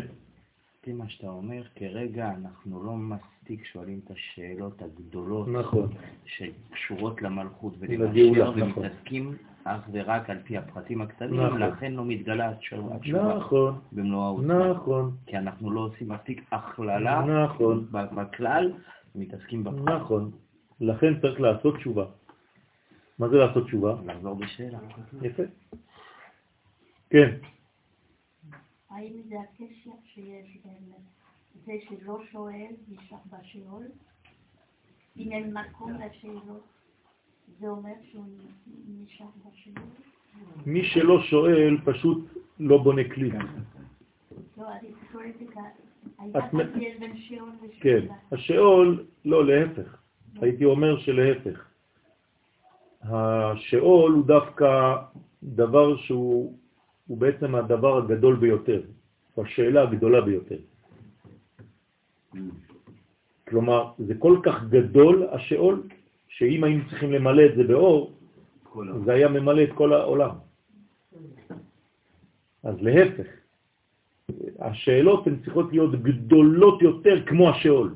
לכן זה אותו שורש. כלומר, כשאתה שואל שאלה גדולה, ענקית, הרב צריך להגיד וואו. לא שהתשובה של הרב לתלמיד והתלמיד יגיד וואו. כל הכוח זה לשאול שאלה. זאת העוצמה האמיתית, זה לשאול את השאלות הנכונות. כן? למשל, במקום לשאול מה אני, תשאלו מי אני. זה הרבה יותר גדול. ולכן יש מדרגות מדרגות בשאלות. וככל שהשאלה כוללת יותר, כך היא תגלה תשובה גדולה יותר. עכשיו, לא צריך ללכת לאיבוד ולשאול שאלות באוויר, לשאול שאלות במקום שאתה יודע שבעצם אתה יכול לקבל תשובה, ולכן אין אדם למד אלא במקום מיוחד שליבו חפץ. כי זה לא סתם אתה זורק שאלות באוויר, אתה צריך לכוון את השאלות שלך למישהו שאתה יודע שיכול לתת לך תשובות על זה. ולפעמים גם השקט הוא תשובה. או הלא התייחסות במרכאות. זה לא שאין התייחסות, זה שהרב בוחר להתייחס בשלב הזה לפחות דרך השקט. וזו תשובתו. ומתוך השקט הזה התלמיד צריך להבין את מה שהרב רצה לומר באי אמירתו.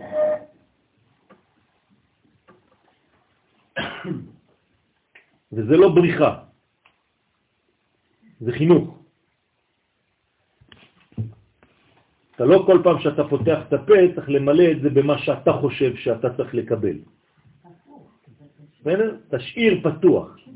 כי לפעמים השואל כבר רוצה את התשובה שהוא כבר הכין לעצמו, זאת לא שאלה אמיתית. שאלה אמיתית משאירה פתוח לקבל את מה שהרב יש לו לומר לך. אל תצמצם את מה שיש לו לעשות. כמו שהיום רוצים לצמצם את הגאולה ולהגיד לקדוש ברוך הוא, הגאולה שאתה עושה לנו היא לא מתאימה לנו, היא לא זאת שלמדתי בשיעור שלי עם הרב. אז אתה התבלבלת, הרב שלי צודק. חז ושלום. זאת אומרת להרפות. ללמוד להרפות, ולהיות אמיתי ולקבל את התשובה העליונה האלוהית. מישהו רוצה להגיד משהו? שמעתת, עוד ביטוי בגמרא. שמעתת, הנזכרת בש"ס. מה זה השמעתת? זה הלכה ברורה. בסדר? שאף אחד לא שואל עליה שאלה. כלומר, שמעתת היא בליבה דתמן מחשבה. שמעתת, הנזכרת בש"ס, הנה, היא הלכה ברורה, ברוך שכיוונו, שאין עליה שאלה ותשובה. לכן אמר, השמעתת נקראת השכינה מצד לב זה אירנפין. אתם רואים? זה תמיד השכינה, אבל זה הכל כלול בו. כלומר, עכשיו השכינה היא הלב של זה אירנפין. השמעתת זה דבר שברור לך בלב, הכל מיושב כבר אצלך, וזה הלב של זעיר אנפין. ששם כוח המחשבה לחשוב שההלכה היא ברורה. זאת אומרת, המשנה ברורה. זה כבר שם, זה פה, זה בחלק האמצעי. אז אתם רואים שנפגשנו עם כמה דברים, התקפת, צריכת, כן? שאלה, שאלה שמעתת, כל אלה ביטויים שנפגשים איתם בלימוד הגמרא. הנה נודע כי תיקו, או תקו, היא אם נשאר הבעיה על איזו הלכה בלי תשובה. עכשיו הרב מסביר, הזוהר מסביר מה זה תקו בגמרא, שאחרי זה משם נולד התקו שלנו היום, בשטויות של הכדורגל. כן? אני לא מדבר על הכדורגל שאתם משחקים, אלא בשיגעון הזה של אה, להיות שם כאילו זה מין אה, איזו עבודה זרה שכבר אה, כל החיים זה רק זה. אז זה נקרא הלכה בלי תשובה, זה הטקו. זאת אומרת ששאלנו שאלה או יש הלכה ואין עליה תשובה, אז הטקו הזה זה בעצם ראשי תיבות. כן, תשבי, זה אליהו הנביא, יתרץ קושיות ושאלות. זאת אומרת, כשיבוא בעצם אליהו הנביא, אליהו התשבי, אליהו הגלעדי, הוא יתרץ לנו, הוא יענה לנו על השאלות שהיו חסרות. לכן השאלות שם זה שאלות גדולות. אליהו הנביא לא עונה על שאלות קטנות, הוא, עונה, הוא בא לעשות עבודה מאוד מיוחדת, אליהו הנביא. מה העבודה שהוא בא לעשות? להשיב לב אבות על בנים, ולב בנים על אבותם. תשימו לב מה זה אומר לפי מה שלמדנו. זעירנפין ומלכות, ומלכות וזעירנפין. להשיב לב אבות על בנים, כלומר להביא את האבא לבן, כלומר לחבר בין קודשא בריחו ושכינתה, ולב בנים על אבותם. לכן, אז זה חיבור בין המשנה לגמרא. בין תורה שבכתב לתורה שבעל פה, לא רק בין המשנה לגמרא, כי המשנה והגמרא נשארת באותו רובד. לא, בין תורה אם אני שבכתב לוקח את הגמרא, נכון, כן. בדף גמרא, איך איך הוא בנוי? יש לי את רש"י, את תוספתא ואת הגמרא עצמה. נכון? תוספות. אז זה אב, בן וסב. כן, נכון, פה הנקודה. אז אם יבוא אליהו הלוי, אז הוא יישב בין שלושתם. לא, יותר גדול מזה. אה, יותר גדול מזה. זה לא רק בין שלושתם, כי שלושתם הם עדיין באותו תחום. לא, אבל זה אב ובן. לא חשוב, אבל זה עדיין תורה שבעל פה. נכון. כל הדף עצמו. לכן כדי לחבר את זה לתורה שבכתב, שזה זעיר אנפין, אני תמיד צריך למצוא מקור בפסוק מאיפה? מהתורה. לכן אי אפשר לעשות שום דבר בגמרא ולא במשנה ולא בשום דבר, אלא אם כן יש לי מקור. בתורה. לכן כשאתם כותבים שיעור, כשאתם אומרים משהו, זה לא יכול להיות סתם דברים שהם באוויר. זה חייבים להיות דברים שיש להם פסוק, שורש, בתורה שבכתב. ואם לא, זה סתם המצאות שאתה שולף מהשרוול, כל אחד יכול להמציא דברים כאלה. אז לכל דבר שאתה אומר, תמצא פסוק שנותן כוח למה שאתה אומר עכשיו. זה מחבר תורה שבכתב ותורה שבעל פה. ונכון, גם מה שאתה אומר, שבתוך התורה שבעל פה זה מתחלק שוב פעם לשלושה דורות. ואמר הטעם הוא כי תקו היא כד איסתלק מלכה מינה. למה יש תקו? למה אנחנו במצב כזה לא טוב? הרי תקו זה אין, אין לנו תשובה, אנחנו לא יודעים מה לעשות. זה מורה שנסתלקה הערת זעיר אנפין מן השכינה, חס ושלום. אז אין לך תשובה. אז אתה נשאר בלי תשובות. כי האור נעלם, וכשאין לך אור אתה לא יודע לענות. אז זה לא מצב בריא. אז לכן השכינה שהיא נקראת כלה, אותיות ההלכה, כלומר הכלה, התרוקנה מקול. אז אם אין קול בתוך הכלה, הרי מה נשאר לה? רק ה'. אז ה' בלי הקול, אין לה, אין לה בניין, היא לא כלה. מה זה כלה? כלה זה מי שקיבלה קול. כלומר זכר. אתם זוכרים שהקול זה הזכר. כלומר, מה היא צריכה לקבל? כמה זה קול בגמטריה? 50. כלומר, כמה היא צריכה לקבל? חמש. בונים אותה בחמש גבורות. זו השאלה שלך, נכון? שהיית ב-SMS. בונים אותה מחמש גבורות. ואז, ברגע שהיא בנויה מחמש גבורות, שזה כל הספירות של צד שמאל, אפשר למלא אותה בחמישה חסדים. בגלל שהיא כבר כלי עכשיו. כלומר, הכלי הוא בעצם בנוי מכמה גבורות? חמש. עכשיו, הכלי שלנו, מי זה? הנשמה, נכון? הנשמה שלנו זה כלי. כמה מדרגות יש בנשמה? חמש. חמש. נפש, רוח, נשמה, חיה יחידה. זה הכלי שלי. ברגע שהכלי שלי בנוי כראוי, אני יכול לקבל את אור השם. אז אני נושם. ברוך השם. אז זה נקרא כל ה', זה הקלה. כלומר, אני מתמלא בכל. זה נקרא קלה. ברגע שיש טקו, כלומר שאין תשובה, זה אומר שבעצם אני במצב של חיסרון, חז ושלום. זאת אומרת שהזכר עזב את הנקבה, ולכן היא נשארה לבד. אז מה אומרים לה? תשוב, ה'. צריך לחזור אליה. נכון? זה נקרא תשובה. כלומר, מה זה התשובה? שהזכר חוזר לנקבה. וזה גם התשובה, תשובה, עושה תשובה, אדם שעושה תשובה, שהזכר שלו חזר לנקבה של עצמו. בסדר? ולא שהוא עולה לא יודע לאן לשמיים.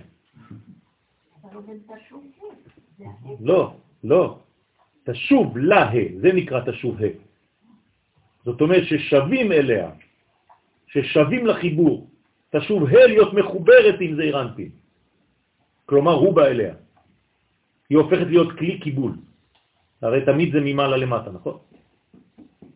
ולכן לא נשפע כוח והשגה לתחתונים לפשוט את הבעיה, זה נשאר בתיקו. כלומר, כשאין לך את המצב הזה, כשהזכר נעלם, חז ושלום. כשמשה עולה לשמיים, הזכר נעלם. מה עושים למטה? עגל. זה בדיוק העניין. לא יודעים מה לעשות. כי זה משה האיש, לא ידענו. מה זה לא ידענו? תיקו. אז מה עושים? עגלים. עיגולים מסתובבים בעולם הזה. נכון, אין כיוון. אין יושר. אין יושר. לכן צריך מה לעשות? תמיד, תמיד, תמיד לחכות, להמתין לחזרתו של משה, ולא לעשות יותר מדי חשבונות, כי מה יטעה אותם שם? התחילו לעשות חשבונות, נכון? לא יהיה עשה את זה, עברו כבר 40 יום, עברו כבר 50 יום, שעה זאת, שעה זה, תפסיק לעשות חשבונות. אם הקדוש ברוך הוא לא עושים חשבונות. הוא אמר לך שהוא בא, הוא יבוא. ולא כל הזמן, מתי יבוא, מתי זה, מתי ההוא, והיא ההוא ההיא. לא עושים ככה. כי אם אתה חד ושלום שואל יותר מדי שאלות של זמן, אתה נכנס לייאוש. ולכן כל מי שנותן תאריכים למשיח, הוא מטעה את הציבור ומכניס אותו לייאוש, שובר לו את, את, את מצב הרוח, חז ושלום. אנחנו ממתינים באמונה שלמה בכל יום שיבוא. וכשהוא יבוא, הוא יבוא, ואנחנו לא צריכים לעשות עגלים באמצע, חז ושלום. איפה המקום של המים שלהם? איפה המקום של המים של... מים נוקבים שצריכים לעלות. מה זאת אומרת לעלות? כי אתה, אתה מדבר על... אמרתי כבר, הסברתי לפחות באלף ואחד שיעורים, שמים נוקבים, שום דבר לא עולה, זה רק השתוקקות וגעגועים שדבר ירד. זה נקרא המים נוקבים, שום דבר לא עולה. אז זה לפני שמשה עולה. עוד פעם, עלייה, עליית משה זה ציווי אלוהי, נכון? כלומר, גם העלייה של משה, מאיפה היא באה? ממעלה למטה. הקדוש ברוך הוא אומר לו לעלות. שום דבר לא, אין עלייה, אין דבר כזה, אמיתית. בסדר? זאת אומרת, אנחנו צריכים לגלות את מה? את הגעגועים. נכון? איך מגלים את הגעגועים? זה המן. צריך לעשות מנגל. זה המנגל, צריך לגלות את המן. לכן עם ישראל באופן אינטואיטיבי עושה מנגל. לא סתם קוראים לזה ככה, לא יודע מי המציא את השמות האלה, אבל זה הכל נבואה, זה נבואות. זה לגלות את המן, כלומר לגלות את הגעגועים של הקדוש ברוך הוא. זה מן גלוי. כן. מן תלוי.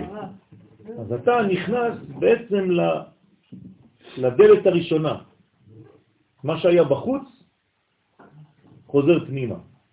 זה נקרא, מה שהיה בחוץ, בר, נכנס לבבא קמה, לברבק. בסדר? הדאו דכתיב זה סתם, זה יוצא ככה תוך כדי, אל תשימו לב, אבל בסוף זה הגילוי של. זה רק מצד הבדיחות. הכנות ליום העצמאות. אורות ביום העצמאות. הבעיה זה שכשאומרים דברים כאלה ברצינות.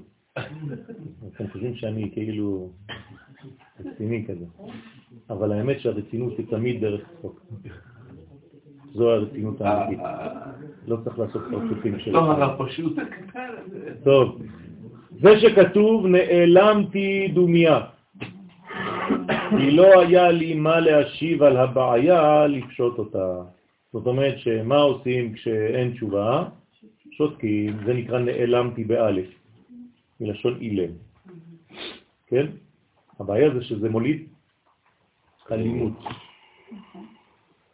כי החוסר שקט הפנימי הזה, כי אין לך תשובה, משאיר אותך בכעס פנימי. אז אתה כועס על כל העולם, כי אתה כועס בעצם על עצמך, על החסרונות האלה שאין להם מי שימלא אותם. ולכן יש בעיה. אז זה נקרא נעלמתי. וכשנעלמתי דומיה, מה זה דומיה? זה כאילו יודקה. מה זה דום יודקה? דומיה, דום יודקה. כלומר, במקום שיודקה יהיה יודקה ו"ק, הוא נשאר ביודקה, כפו, הוא לא חי, הוא כפו.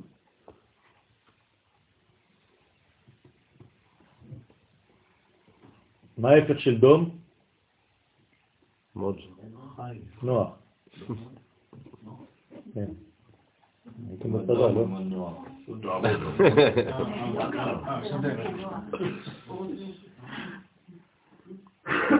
מפני, כלומר נוח זה איזון, מפני כי החשתי מטוב. מה זה החשתי מטוב? מה זה החשתי בעברית? שתקתי, נכון? חש. אתם זוכרים? אז החשתי זה שתקתי. שתקתי מטוב. מה זה שתקתי מטוב? לא. אין גילוי של טוב.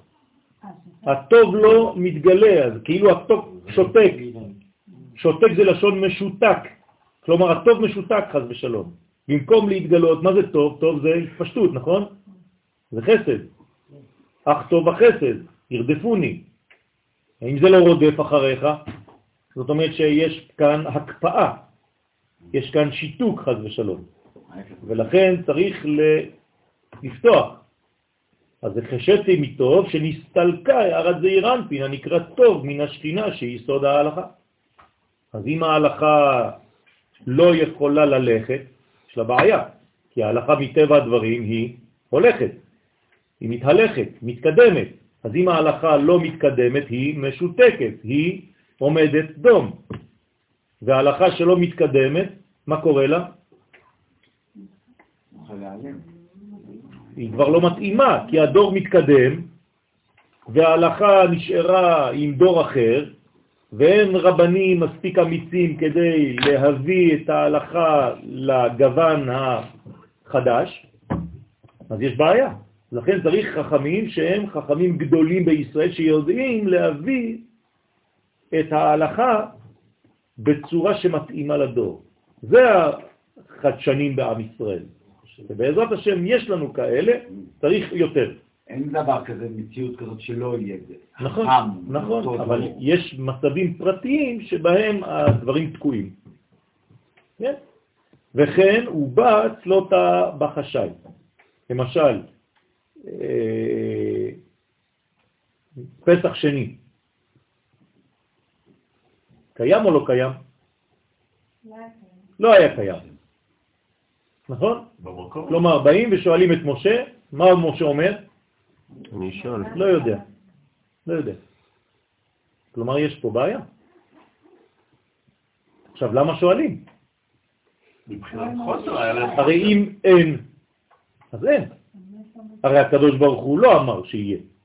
מה, היו פעמיים ביציאת מצרים? לא היו ביציאת מצרים. היו טמאים. לא יכולים להיות שותפים לקורבן פסח. דרך רחוקה או טמאים, לא חשוב. מה הם עושים עכשיו? אין תשובה. מה זה אין תשובה? אין פסח שני, לא קיים פסח שני, נכון? אז אם לא קיים פסח שני, למה אתה ממציא אותו? הרי אם זה היה אמור להיות, היית צריך לומר פסח שני לפני ששאלו. אמרנו... שאלו אותי מה שזה היה. בדיוק, אבל אמרנו... יפה. זאת אומרת שיש זמן שבו האומה בריאה, לבד. זה נקרא מן. הם עלו באותה שעה לאיזשהו מקום? לא, הם לא עלו. זה נקרא מן. מה הם עשו? לא, השתוקקו. שאלו שאלה גדולה. חסר משהו פה, אנחנו חשים בתת מודע שחסר פה חג. הקדוש ברוך הוא אומר להם, וואלה, אתם חזקים. זה נכון, קיים פסח שני. רק שחיכיתי שאתם תבקשו. זהו. ככה זה עובד. זה כמו שהקדוש ברוך הוא חיכה לנו במשך אלפיים שנה שיהיה יום העצמאות.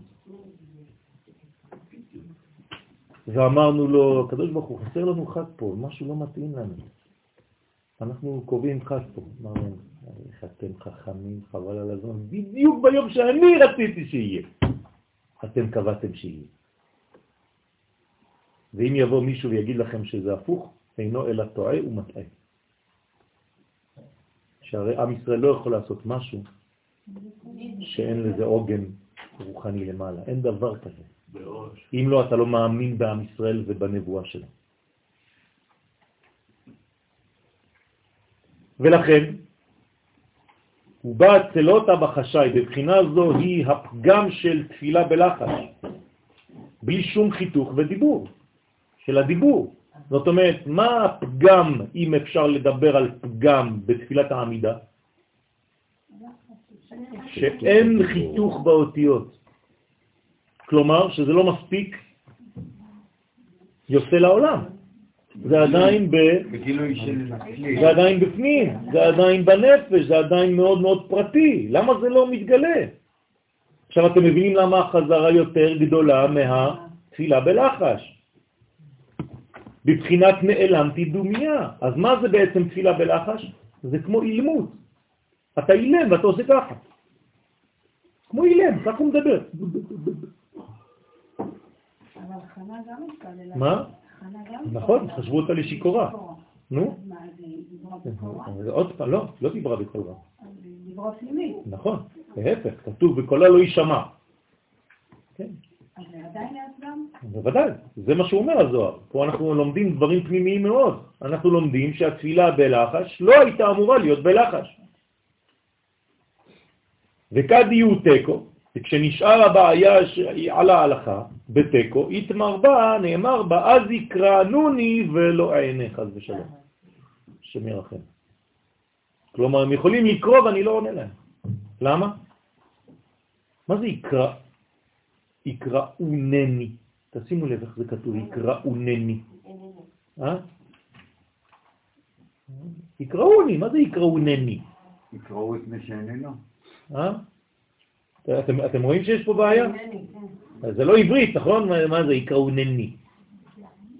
זורקים אותך מה, מה, מהאולפן. יקראונני ולא אענה. פירוש, אם יתפללו על איזה דבר, לא תקובל תפילתם חז ושלום, שאין אותה שעה מסוגלת לקבלת התפילה. שנרחם. מה? אותה, אותה שעה, שאין אותה שעה מסוגלת. מה זה אותה שעה? אותה שעה של מה? של הנעלם, של האילמות. בזמן שאתה אילם זה לא בריא. לכן, מי שלא יודע לשאול, מה עושים? פותחים לו, נכון? את פתח לו. למה לא אתה? יפה. אז כתוב, זה לא שמישהו יתבלבל בהגדה של פסח. את פתח לו, אז צריך כוח נוקבי כדי לפתוח לו את הפה. כלומר, מי שלא יודע לדבר מספיק, חסר לו בעצם נקבה. הנקבה שלו לא מספיק מפותחת. הצד הזכרי שלו יותר מדי דומיננטי, ולכן הוא לא מספיק יודע לדבר. אז צריך לעזור לו לפתוח את זה בפה. כת שריה בא, י' כ' ו' כ', בעת שהשם הוויה שהוא זעירנטין, שורה ומאיר במלכות, שלכן כשזה אירנפין, ששם הוויה, הוא מתגלה במלכות, את קריאת הגדה, היא הופכת להיות הגדה. זאת אומרת, הוא לא מפסיק לדבר. לא מפסיק לדבר. כן, עשרה קבין של דיבור ירדו לעולם. כמה קיבלה אישה? תשע.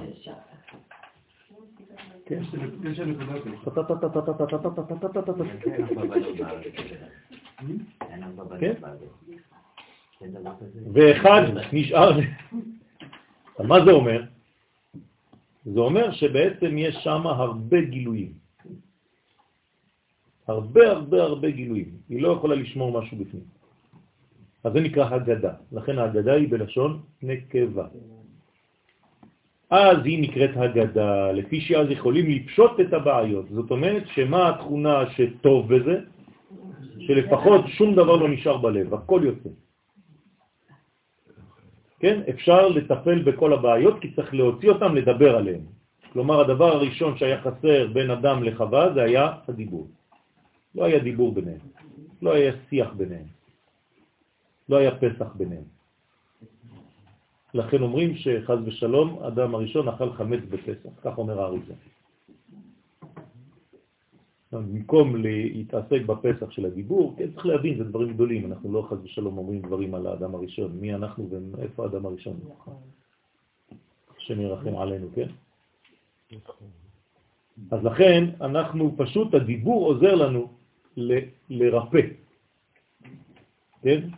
הייתי כותב אפילו לרפא בה'. כן, לומר רפ בפה. כן, הראפרים זה התיקון של הדור, כן, כל הזמן. אני,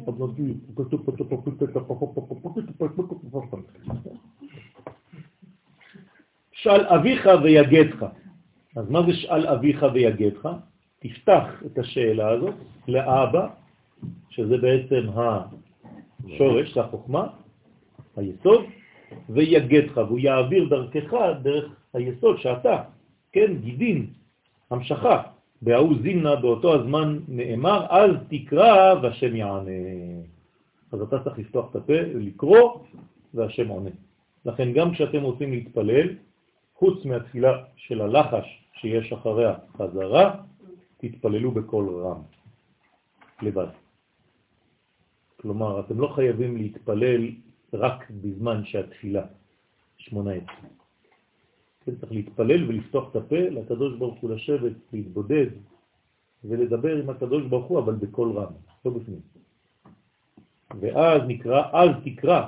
מתי אז תקרא? כשאתה תקרא ממדרגה שנקראת אז, כלומר כשאתה במדרגה עליונה, שיש חיבור בין א' לז', בין זעירנטין למלכות, והשם יענה.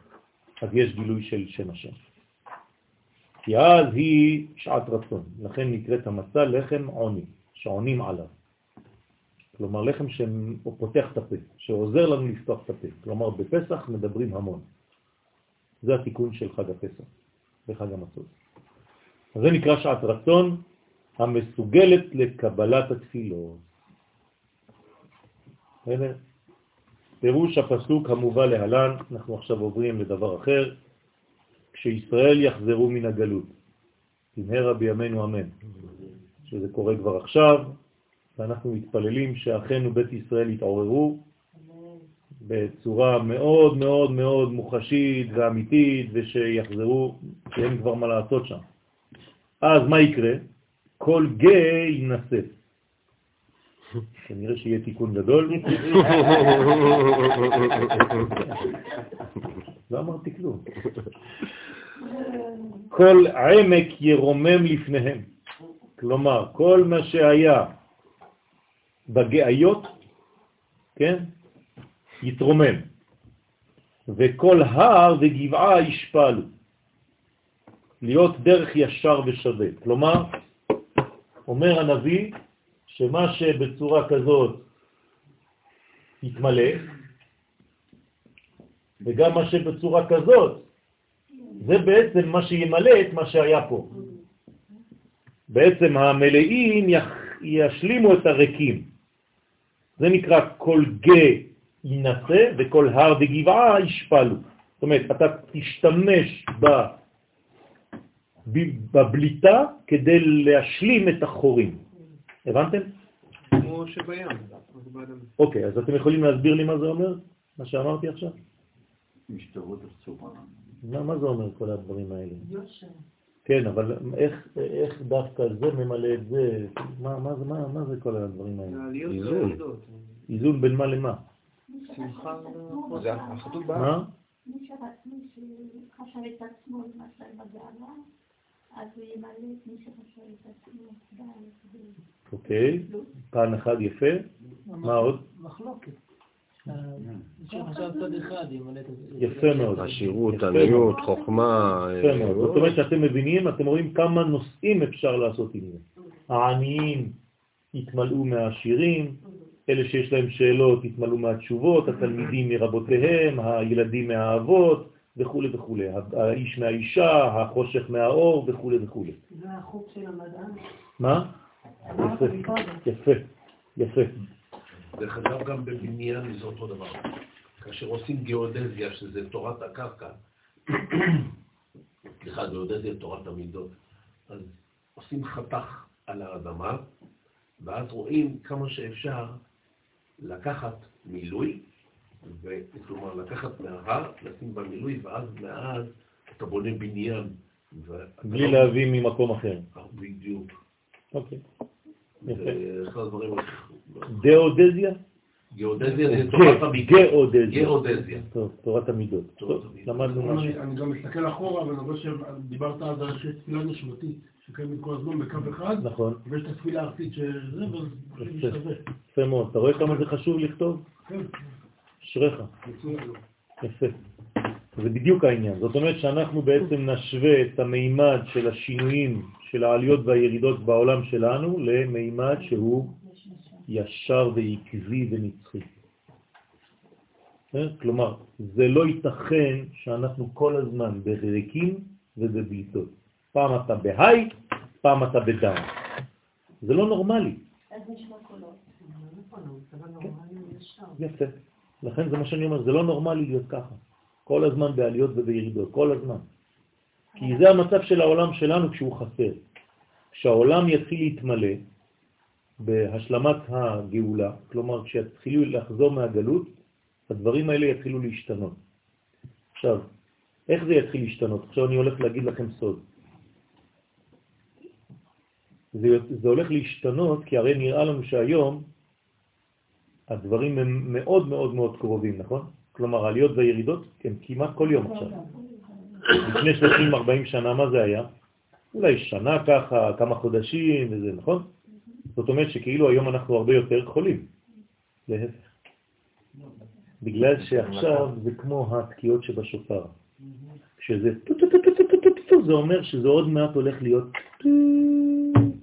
לכן יש לנו עליות וירידות מאוד מאוד תכופים, תכופות, שזה בעצם הולך ונהיה ישר יותר.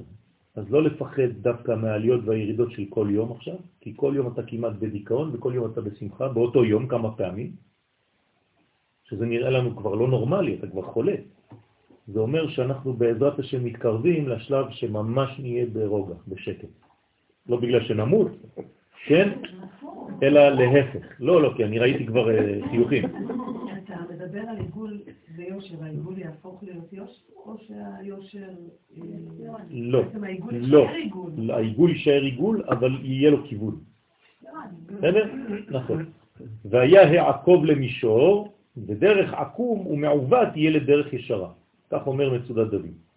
אז שיטה התקריית, המלכות נקראת שיטה. מה זה שיטה? אה? מה זה שיטה? לא, לא, לא. לא, לא מדברים על העצים עכשיו. שיטה, שיטה, דרך. נכון? יש לך שיטה, יש לך דרך. זאת אומרת שמה? כד לה יהיה קושיה, הוא מחלוקת. אין לך מחלוקת. אתה ודאי בשיטה שאתה מייצג אותה. כן, השיטה שלי זה השיטה שאני לקחתי לעצמי כי אני מאמין בשיטה הזאת, השיטה של, של, של uh, הלאומיות בישראל, בסדר? של הרב קוק, בוא נגיד, תורת הרב קוק. אם כל פעם שאני שומע שיעור ממקום אחר זה מערער לי את השיטה שלי, זה לא שיטה. אין לך שום שיטה, אתה סתם הולך לשיעורים ממקום למקום. אתה צריך להיות ודאי בשיטה שלך. לא כל דבר שאתה רואה פתאום מערער לך את הזה. וואי, בא לי ללמוד עם זה, בא לי ללמוד עם זה, ראיתי את זה, אני רוצה ללמוד איתו. זה לא עובד ככה, זה מראה על חולשות. אתה צריך עוגן, אתה צריך שיטה, אתה צריך לבחור באנשים שהם בשיטה הזאת שכבר בחרת וביררת לעצמך, ולהיות עקבי בדבר הזה. חזק. כמובן, אתה לא שולל שיטות אחרות, אבל אתה צריך להיות חזק ולוחם מלחמת תורה בוודאיות את שיטתך. ולא להתפשר, אין פשרות. אתה מקבל את שיטתו, אבל אתה חזק ותקיף בשיטתך, ואתם משלימים. כד לה יהיה קושיה ומחלוקת. כשלא יהיה קושיה ומחלוקת בהלכה, כי ההתעוררות הקושיות היא מצד הקליפות. כן? היום זה נקרא קליפים. כן? הדאו דכתיב, זהו שכתוב כל גא ינסה. וכל הר וגבעה ישפלו, והיה העקוב למישור, והרכסים לביטעה. זה ההמשך של הפסוק. אם אני זוכר את לימודי התנ"ך שלי בבית ספר. פירושו, גם בבית ספר חילונים לומדים תנ"ך. מה שאף פעם לא למדו בחוץ לארץ. בחוץ לארץ לא יודעים מה זה נח בכלל, מביאים בכתובים. רק תורה. תורה שבכתב. בראשית שמות ויקרא במדבר דברים, זהו. מספר יהושע הוא עלו לריבוע. פירושו, כי לעתיד לבוא, פעם שמעתם רבנים שנותנים שיעורים על הסתרות? רק בארץ ישראל. בחוץ לארץ לא נותנים שיעורים על הסתרות. פירושו כי לעתיד לבוא לא תהיה עוד שום מחלוקת. היום זה משתנה כי מתחילים כבר לעלות לארץ. לכן פירושו כי לעתיד לבוא לא תהיה עוד שום מחלוקת, אלא כל ישתבו ויסכימו להלכה. זאת אומרת שלאט לאט אנחנו הולכים ומתקדמים. עכשיו, זה לא שתהיה, לא תהיה מחלוקת כמו שאנחנו מבינים, שרב כזה אומר ככה ורב אחר אומר אחרת. לא. זה מחלוקת שהיא לשם שמיים, סופה להתקיים, המחלוקת נשארת. אז איך? פשוט מאוד. אנחנו נעשה את ההלכה לפי שורש נשמתנו. אתם יודעים שיש לנו 12 שבטים, ולכל אחד יש קשר מיוחד עם קודשא בריחו. היום אנחנו לא יודעים בדיוק איפה זה נמצא, כי אנחנו מבולבלים עדיין, אבל לעתיד לבוא יהיה לנו גם כן גישה מיוחדת משלנו. כן, לכל שבט ושבט לפי המהות והזהות הנשמתית שיש בו. אבל לא צריך לשרוף את התהליכים, צריך להמתין, כי הדברים חז ושלום יכולים להתפרש לא נכון, וכל אחד כבר יתחיל לעשות מה שבא לו. אז הוא משרף. דע שבכל מקום שנזכר במאמרים הבאים עניין ההלכה, הכוונה על מאמר תנא או אמורה, כן, שבש"ס. אז זה נקרא הלכה. כלומר, לא שולחן ערוך, אלא תנא או אמורה, כלומר משנה או גמרא, שיש לפלפל בו, להקשות ולתרץ. זאת אומרת שכשאומרים לך דבר הלכה בגמרא, זה עדיין לא ההלכה, צריך לבנות אותה, צריך לעבוד עליה. אבל קוראים לזה הלכה. כי רב כזה אמר, לפי שיטתו הוא עושה את זה. אבל זה עדיין לא בשביל עם ישראל כולו אולי. בסדר? אתם מבינים מה אני אומר או שאני באוויר? אוקיי. עד שיוצאת ממנו הלכה פסוקה. כלומר, אם אתם למשל לומדים גמרא ואתם נעצרים באמצע דפים, אתם לא יכולים לעשות מזה הלכה, כי זה אתם באמצע שיעור, אתם באמצע תהליך. אי אפשר להסיק מזה מסקנה, אי אפשר להסיק מזה מסקנה של הלכה. עד שתסיים את הכל, ובסוף כתוב, וההלכה היום כפי זה. אבל בגמרא אתה תראה 20 שיטות. כל אחד אומר לך משהו אחר. אם אתה נמצא באמצע ואתה הולך לישון ככה, אתה משוגע. אתה לא יכול. דרך אגב, לא טוב ללמוד בצורה כזאת לפני תפילה. כי אחרי זה כל התפילה שלך היא עדיין בגמרא. הראש שלך לא פנוי. אז לכן צריך להתפלל ואחרי זה ללמוד. אם זה לימוד כזה. בגלל זה יש את החוק לישראל, זה דבר גדול מאוד. נכון. אז פסק אית קריאת השכינה נקראת פסק. למה היא נקראת פסק? יפה. כלומר, הפסקת ללכת, זהו. פסק הלכה. הפסקת ללכת. זאת אומרת שעכשיו המלכות היא כבר נקראת פסק. זאת אומרת, הגעת לסיום. הגעת למדרגה שחותמת את כל התהליך המחשבתי שקדם. נכון. מכמה גוונים, מכמה אופנים. אית בננשה דמשתדלים באורייתא דבעל פה לשמה. יש בני אדם שעוסקים בתורה שבעל פה לשמה. מה זה לשמה? של מי? שכינה. לשם של מי? שכינה. של השכינה, כלומר שם השם. כלומר כל הרעיון שלהם מה זה? של אותם אנשים? לגלות את שם השם בעולם, זה מה שהם רוצים. יש אנשים שלומדים בצורה כזאת. וכוונתם לתיקון השכינה, הנקראת תורה שבעל פה. כלומר, הם רוצים שיהיה ריבוי שם הוויה בעולם, לכן הם לומדים. ואינון בעלי אומנות לגבה, והם כמו בעלי אומנים הבונים אותה. כלומר, הם כמו פועלי בניין. ממש, הם בונים בניין. אל תקרא בנייך, אלא בונייך. ופסקין בה אבנים כתורין וסלעים תקיפין, וחוצבים בה אבנים כהרים וסלעים חזקים. זאת אומרת, הם ממש ממש בונים, כמו שבונים בית. בבחינת כל חוצב להבות אש. עכשיו, אין להם כלים, הכלים שלהם זה הפה. אז בפה שלהם הם כאילו שוברים, חוצבים, הרים. כן, אז לפעמים יש לך אנשים שהפה שלהם כל כך חזק, שכשהדיבור שלהם מדבר, זה חודר לך בפנים, זה כאילו בנה אותך. פשוט מאוד, הרב שלי בנה אותי. זה שנים של לימוד איתו, הוא ייצב את הבית הפנימי שלי. אני בנוי מבניינו של הרב. כלומר, יש לנו ילדים חוץ מהילדים שלנו. ואלו הילדים שבנינו במשך שנים, שנים, שנים של לימוד. הם בנויים עם צורת מחשבה כזאת, עם שיטה שבנית, שנתת לו, זה נקרא חינוך.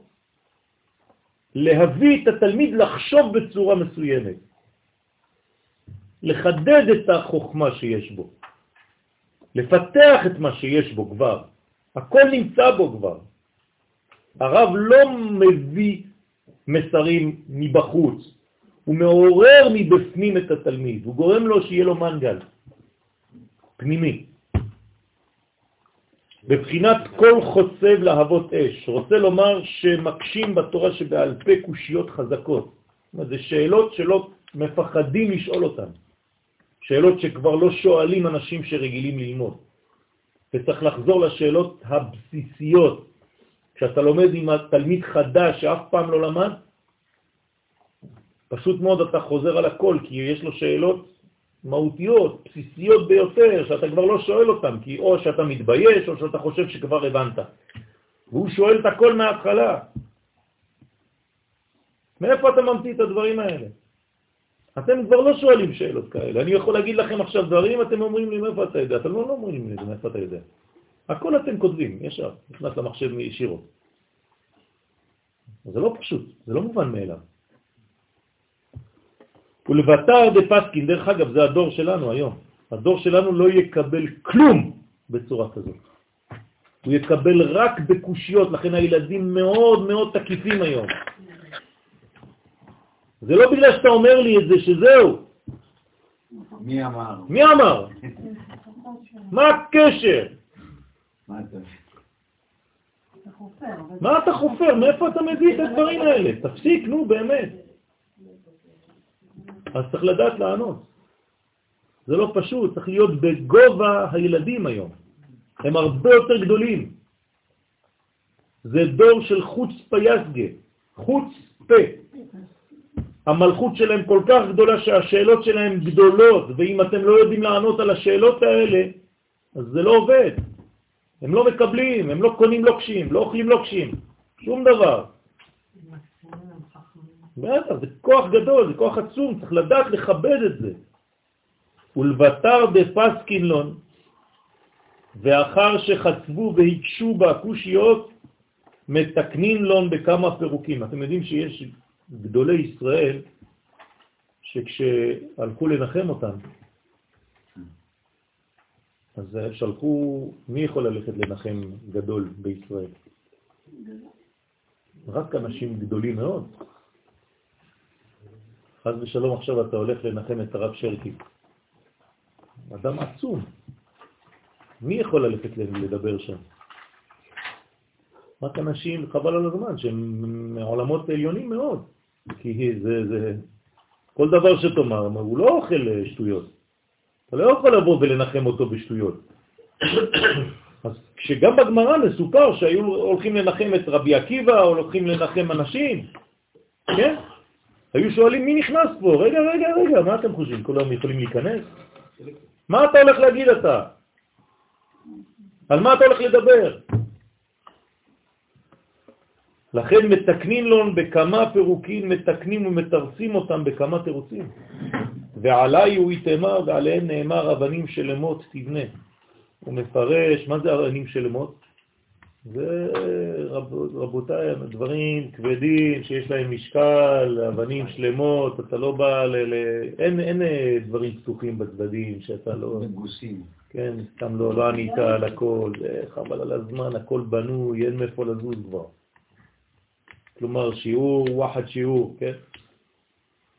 ועבדין בהון כמה בנייני למלכה, וכל זה זה בניינים למלך ולמטרוניתא, לדיירה בינייהו, ולשכינה כדי שהיא תוכל לבוא. הרי אם אתה רוצה שהשכינה תבוא לעולם הזה, מה צריך לבנות לה? בתים, בית. איפה היא תיכנס? מה, אתה חושב שאישה יכולה לחיות בלי בית? כן, אמר כבר החכם, קח לך אישה ובנה לה בית. אז זה מה שהקדוש ברוך הוא, אנחנו עושים איתו. אנחנו, האישה שלנו זה כנסת ישראל, צריך לבנות לבית בעולם הזה. איך בונים לבית? על ידי דברים אמיתיים בתורה, דברים כבדים, דברים שיש להם בסיס. ועושים ובונים בהם כמה בניינים למלך ולמלכה, דהיינו לזון. כלומר, איך הם יתייחדו אם אין להם ארמון? כן? זה הר של מן, כן? הרמן. שידורו ביניהם בסוד הייחוד.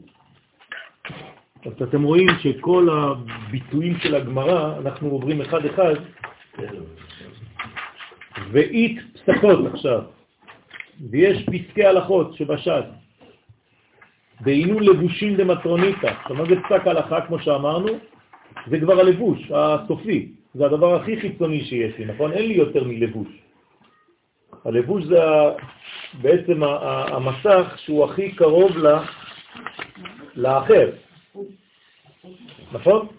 אין יותר מזה. כלומר, איפה אני נגמר ואיפה השני מתחיל. הלבוש שלי בעצם גומר אותי. אין יותר חוץ חיצוניים לו. לכן זה נקרא לבושים למטרוניתא, צריך להגיע עד לשם. במילים אחרות, הלבושים מכבדים את האדם. זאת אומרת, מה זה מכבדים את האדם? מה זה לכבד?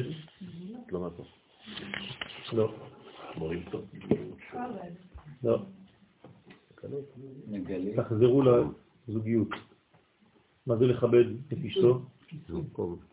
ייחוד, זיווג. זיווג זה, זה נקרא כיבוד גם כן.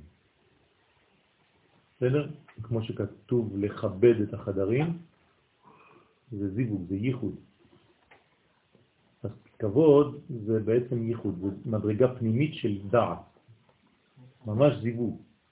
לכן הלבושים זה נקרא, כן, מנים. מנים זה בעצם הגילוי שלי כלפי חוץ. לכן האדם צריך לחשוב ולחשוש על לבושו. לא סתם להתלבש ולשלוק מהארון בחושך כל מה שיוצא. זה לא נכון. הלבוש החיצוני הוא בעצם השתקפות של העולם הפנימי. ואם אנחנו לא מאמינים בזה, אז אנחנו גם לא מאמינים בגאולה. כי הגאולה היא דווקא בביטוי החיצוני ביותר של הפירות, נכון? של החיצוניות. לכן גם אתה צריך כבר לבשר גאולה דרך הלבושים של עצמך. איך זה לבוש של גאולה? מה? איך זה לבוש של גאולה, אני מנסה להבין. הפירות. זה הגילוי של הקדוש ברוך הוא בעולם הכי חומרי. אקסידו. אקסידו. בעולם הכי חומרי, כן? זה הרי ישראל, נכון? ואתם הרי ישראל, ענציכם תיתנו, קרייכם תיסעו לעמי כי קרבו לבוא. ישעיה, נכון? זאת אומרת, למה הקדוש ברוך הוא מגלה את הקץ דווקא דרך הפירות, דרך העצים, ולא דרך, אה, לא יודע מה, לימוד התורה? זה הדבר הכי חיצוני כן, אבל אני מנסה אה, לפרוט את זה ממש לחומר, לקצה של הסוף. אין יותר חומר לא, מפירות. אני אומר, בדור הזה דווקא כל קו האופנה הוא יותר מינימליסטי, קרוע, בלוי, בסדר, זה שלבים. אה, צורק, לא משתולל. לא זה ביטוי. זה ביטוי של עולם פנימי. זאת אומרת שהעולם הפנימי שלהם קרוע, אז הם מבטאים את זה דרך בגדים קרועים. אבל לאט לאט החורים יסתתמו, כל גיא ינסה, כן? וזה יחזור לדברים יותר, זה שלבים. שלבים של ביטוי פנימי. האופנה זה לא דבר חיצוני בלבד, רבותיי, אתם צריכים להבין. שזה ביטויים, גם האומנות, זה אותו דבר. האומנים, מה נשאר מכל הדורות? הציורים, אומנות. תסתכלו בציורים, אתם יכולים ללמוד על דור שלם. איך עושים סרטים היום? לפי הציורים. הרי איך אני יודע איך היו לבושים לפני 200-300 שנה? אם אני רוצה לעשות סרט, אני הולך לצייר שהיה באותו דור, ואני רואה איך היו מתלבשים. זאת אומרת שהאופנה היא גם אחד מהביטויים של הדברים. אז לא לחשוב שזה רק דברים חיצוניים, זה לא נכון. צריך לכבד את כל המימדים במציאות. שוב פעם, הנה, זאת השיטה שלנו. השיטה שלנו לא זורקת שום דבר לזבל. הכל, לכל יש מקום. הקדוש ברוך הוא מתגלה גם שם. זה לא שאמרתי, זה לא נכון. אל תסתכל, לא. אל תסתכל בקנקן, אלא במה שיש בו. זאת אומרת, בקנקן עצמו. זאת אומרת, אל תסתכל על הקנקן מצד חיצוני. לא רק שהוא לבוש על משהו אחר, אלא הקנקן עצמו מגלה דבר פנימי, תסתכל מה שיש בו, איפה? בקנקן עצמו. אתם מבינים מה אני אומר פה? כי יש בעצם קנקן ויש מילוי. אני לא מדבר על זה, אל תסתכלו בקנקן אלא בזה, לא. אל תסתכלו בקנקן כקנקן, אלא בביטוי שיש בו. הוא בא לבטא משהו. דרך אגב, אתם יכולים לכתוב קנקן ככה. אל תסתכלו בקנקן, אלא תסתכלו בשם שם, שבקנקן. שבהם מתקנים לבושים למלכות, שהיא המלכות, ולכן לבושי המלכות הם חייבים, הם חשובים מאוד. למה בבית המקדש כל כך חשובים הבגדים? בשביל מה? זה בגדי קודש, נכון? לכבוד ולתפארת. מה זה לכבוד ולתפארת? מה זה כבוד? מלכות. מה זה תפארת? זה אירנטים. אז הבגדים הם לכבוד ולתפארת. כתוב בתורה, בפירוש. כלומר, בשביל מה הלבושים? לשם ייחוד, קודשי בריחוד, שיתוף מלכות ושכינתה. אז הלבושים הם דבר חשוב בחיים, רבותיי.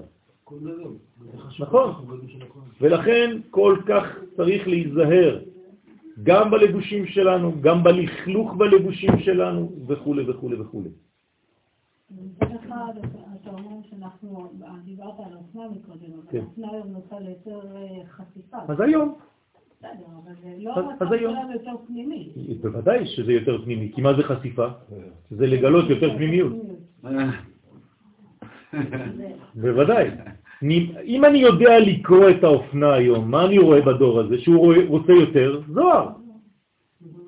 מספיק כבר עם הפשט, הוא רוצה להתפשט.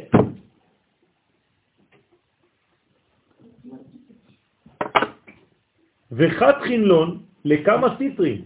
דרך אגב, אני, מה שאני אומר לכם עכשיו, אני עוזר לבחורה משנקר לעשות דוקטורט. אז אני, היא, היא, פנתה אליי, כן? היא, היא פנתה אליי בשביל לעשות את כל הסיום שלה, את כל הזה שלה, על, על כל המובן הפנימי ש, שגנוז בבגדים. בסדר, אז אני, ברוך השם, הקדוש ברוך הוא זיכני גם לעבוד בזה. כי הכל זה אותו דבר, זה גזרות, זה חיתוכים, זה תפירות, חיבורים, זה ספרים, בן פורת יוסף, זה הכל שם בפנים, תדעו לכם. היא פשוט בחורה חילונית, במרכאות, העולם שלה התהפך לגמרי. הבחורה הזאת שומרת שבת עכשיו, בעזרת השם מתחילה להתקרב, אתם לא מבינים. ממה? מ- מ- מ- מדיבור. חשבה שאני בעולם אחר, כאילו מה אתה בא לשאול לבן אדם, אבל בגלל שאני אומן, אז היא פנתה אליי. והסברתי לה מה זה שילוב של האומנות בעולם שלנו, שזה חשוב מאוד. אנשים שלא מבינים, הם חושבים שאומנות זה שטויות. רבותיי, זה ביטוי של הדור, לא צריך לזלזל בזה. הרב קוק זצ"ל נתן שיעור שלם על הדבר הזה, כן, על בית ספר בצלאל. זה הביטוי הכי בריא של האומה. וחת חינלון לכמה סיטרים, וחותכים, הנה, אותם לכמה צדדים, כן? לא סתם כל, כל עם ישראל היה עובד בבגדים, בשמטס. כולם חייטים, כולם זה, כולם, כן? באירופה דיברו על זה אתמול. רצה לומר שמקשים בהם כמה קושיות. ולבטר מתקנים לון בכמה פירוקים ואחר כך מתקנים ומיישרים אותם בכמה תירוצים. למה הדבר דומה? לאדם שמביאים לו בד והוא חותך אותו לגזרים ואחרי זה בונה אותו חליפה. אז מי שבא באמצע, הוא אומר, הרסת לי את הכל. חושב שהוא באבל, חס ושלום. אומר לו, רגע, תבוא עוד יומיים, עוד שבוע, אתה תראה חליפה. וגם מה שנשאר מהבדים, כן, עושים מזה כל מיני דברים. כיסים וכל מיני מבפנים. ובסוף בסוף בסוף הם בנים בזכריות. כן, כן. שקי אגרו. ובזה גורמים להתחזאה בהון מטרוניתא קדם מלכה, שהמלכות תתראה מקושטת בעליית מן. הנה, זה נקרא עליית מן. הקישוט של האישה זה כבר עליית מן. איך האישה עושה עליית מן? מה היא עולה על, על, על, על שרף, על כיסא? כשהבעל של הבעל הבית, היא אומרת לו, הנה, אני עשיתי עליית מן. היא עולה על הכיסא. לא, היא לא עולה, נכון? אבל עצם זה שהיא שמה סומק ואודם ולא יודע מה, כל הצלליות, כן, בלחיים ואייליינר, לא יודע איך קוראים לזה, וכל מיני. תעשיית כן? כן, זה, זה, זה, זה דברים שהם עליית מן. זה עליית מן, רבותיי. זה עליית מן. היחס משתנה לגמרי. היחס של הבעל משתנה לגמרי. פתאום הוא רואה אישה. נכון. אז מה? למה היא מופיעה אותו דבר? כי היא יודעת שככה צריך להופיע, כדי למשוך את הקדושה. בוודאי, אז מה? זה כאילו שאת אומרת לי היום, אבל גם לפלסטינים יש דגל. אז מה? מה זה אומר שאני טועה?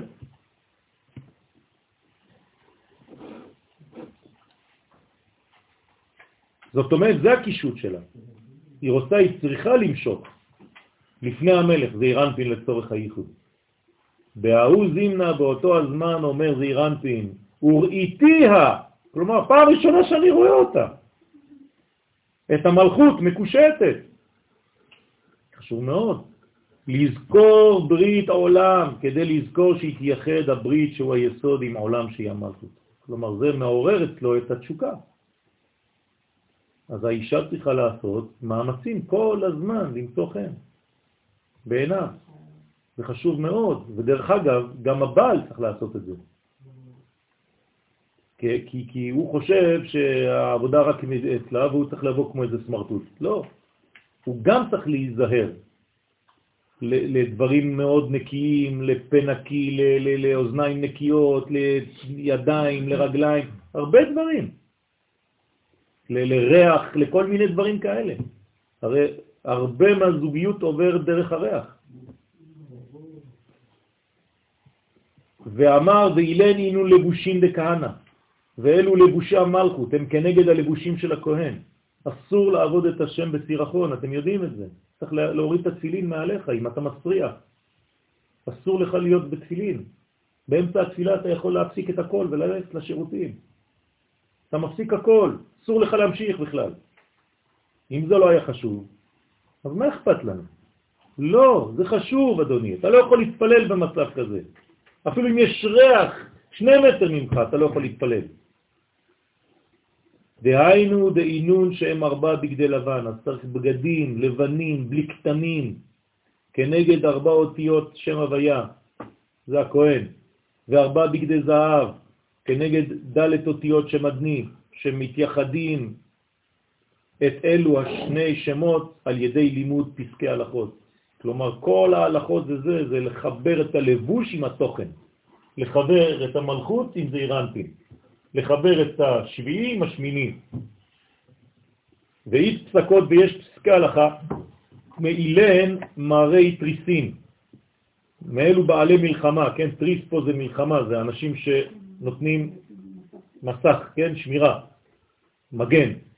המחזיקים ומגנים ומנצחים זה את זה בהלכה. כלומר, יש להם מגן, מגן זה בניין, זה מיכאל, גבריאל ונוריאל, זה ג' קווים, זה לא סתם מגנים. לכן צריך להגן, לעגן את, הלכה, את ההלכה שלך. כלומר, כשאתה מביא משהו זה צריך להיות חזק. דקאית אטיין לבית מדרשה, שבאים לבית המדרש ללחום במלחמתה של תורה. לא מפחדים מהמילים, זה מלחמה התורה, אתה צריך להיות ודאי בשיטה שאתה מייצג אותה. ופסקין וחתכין בהון בלשנה, אתם יודעים שהרב קוק, כשהוא כתב פסקה בספר אורות, פסקה ל"ד, אז הבן שלו, הרב צבי יהודה, אמר לו, אבא, אולי נוותר על הפסקה הזאת? למה? כי הוא דיבר שם על השרירים ועל הדברים החיצוניים שאני עכשיו מדבר עליהם. אז הבן אמר לו, תשמע, זה לא כל כך ימצא אה, חן בעיני הרבנים האחרים. אז אומר לו, זה כבר פחד מבני אדם, אבל זה לא האמת. אמר לו לבן שלו, תפסיק לפחד ממה יגידו, תגיד את מה שהקדוש ברוך הוא רוצה שנגיד. זאת האמת לאמיתה, וכל מה שאני אומר זה בא מדברי האריזה, כך הוא אומר לבן שלו. אז הוא אומר לו, אפשר להגיד איפה זה מהאריזה? הוא אומר לו, גם אם אני אגיד לך מאיפה זה מהאריזה, לא יבינו איך לקחתי את זה מהאריזה. אז אני לא כותב. אבל תדע לך שזה מהאריזה, ואתה יכול להאמין לי, אני הרב קוק. ותמיד הוא צודק. ולכן צריך לדעת שזה דברים שלא לפחד. אם יש לך משהו באמת שבא מעומקה של תורה, לא לפחד, ואתה שלם עם זה, ממה יגידו כשתגיד את מה שאמרת. בסדר? כי זה כבר פחד מבני אדם, ואי אפשר לחיות בצורה כזאת. ככה אמר רבי נחמן מברסלב, מי שדואג כל הזמן מה יגידו, הוא בעצם עובד עבודה זרה. כי הוא לא עובד את השם, הוא עובד את בני האדם.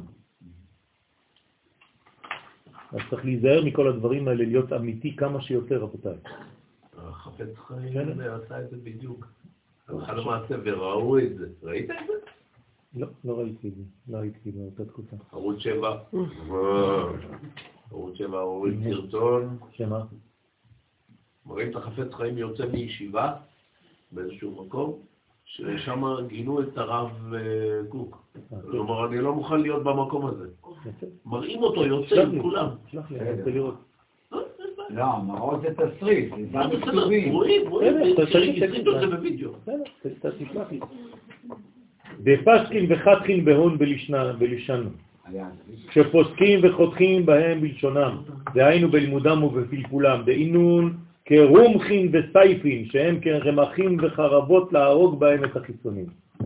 לכן לא לפחד, להיות חזק, אמיץ לב, אמיצי האומה, ככה הוא קורא להם הרב. ואילן אינון פרשיין תקיפין, ואלו הם כפרשים חזקים הרוכבים על סוסים. ככה צריך להיות, כן? שמשגיחים קרבה בימה וביבשתה, שעושים מלחמה בים וביבשה. כלומר, חיל הים וחיל שריון, חיל רגלי והכל. לוחמים אמיתיים. הוא מפרש דאינון אורייתא דבכתב, שהם התורה שבכתב, שבזעירנפין, שיש בו שבע ספירות, שהם סוד שבעה ימים, ואורייתא דבעל פה ותורה שבעל פה שבמלכות שהיא בחינה יבשה, של יבשה. לכן צריך להרטיב אותה, לשמור על רעננותה. לבטל מהם כוחות החיצונים המעכבים את ייחודם. לכן כל הבניין הזה של זעירנטין ומלכות זה כל מה שבאנו לעשות בעולם. אנחנו מסיימים וחותמים, בעזרת השם, זכאין אינון עם מלכה ביניו, אשרי להם לתלמידי חכמים אם המלך נמצא ביניהם. מה זאת אומרת? שכשהלימוד שלהם הוא לימוד אמיתי, אז הקדוש ברוך הוא נמצא בתוך הלימוד הזה. זה לא לימוד שיוצא מהפה של האנשים בלבד, אלא שהקדוש ברוך הוא זה אירנטין, הוא מדבר דרך גרונם, דרך דיבורם של התלמידי חכמים, ואי אפשר לבלבל, זה נשמע, זה נראה, זה מוחש, והתלמידים צריכים להרגיש את זה.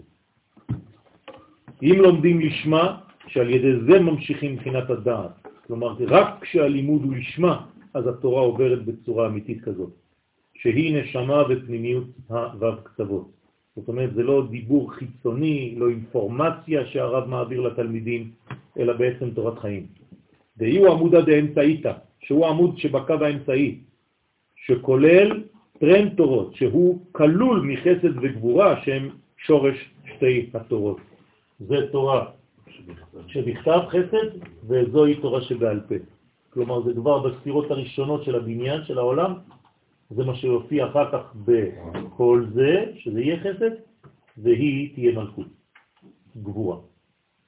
חסד גבורה, חסד גבורה. הבנתם? מה שימין ושמאל פה הופך להיות מעלה ומטה פה. זה אותו דבר. אמרתי לכם, חסד זה הנתינה וגבורה זה המידתיות, זה החדרים. דהינון שהם תורה שבכתב שבזעירנפין ותורה שבעל פה שבמלכות. והתייהיבו מימינה ומסמלה, שתורה שבכתב ניתנה מחסד, שבימין, דעת, אבל הם, מאיפה הם מקבלים אותה?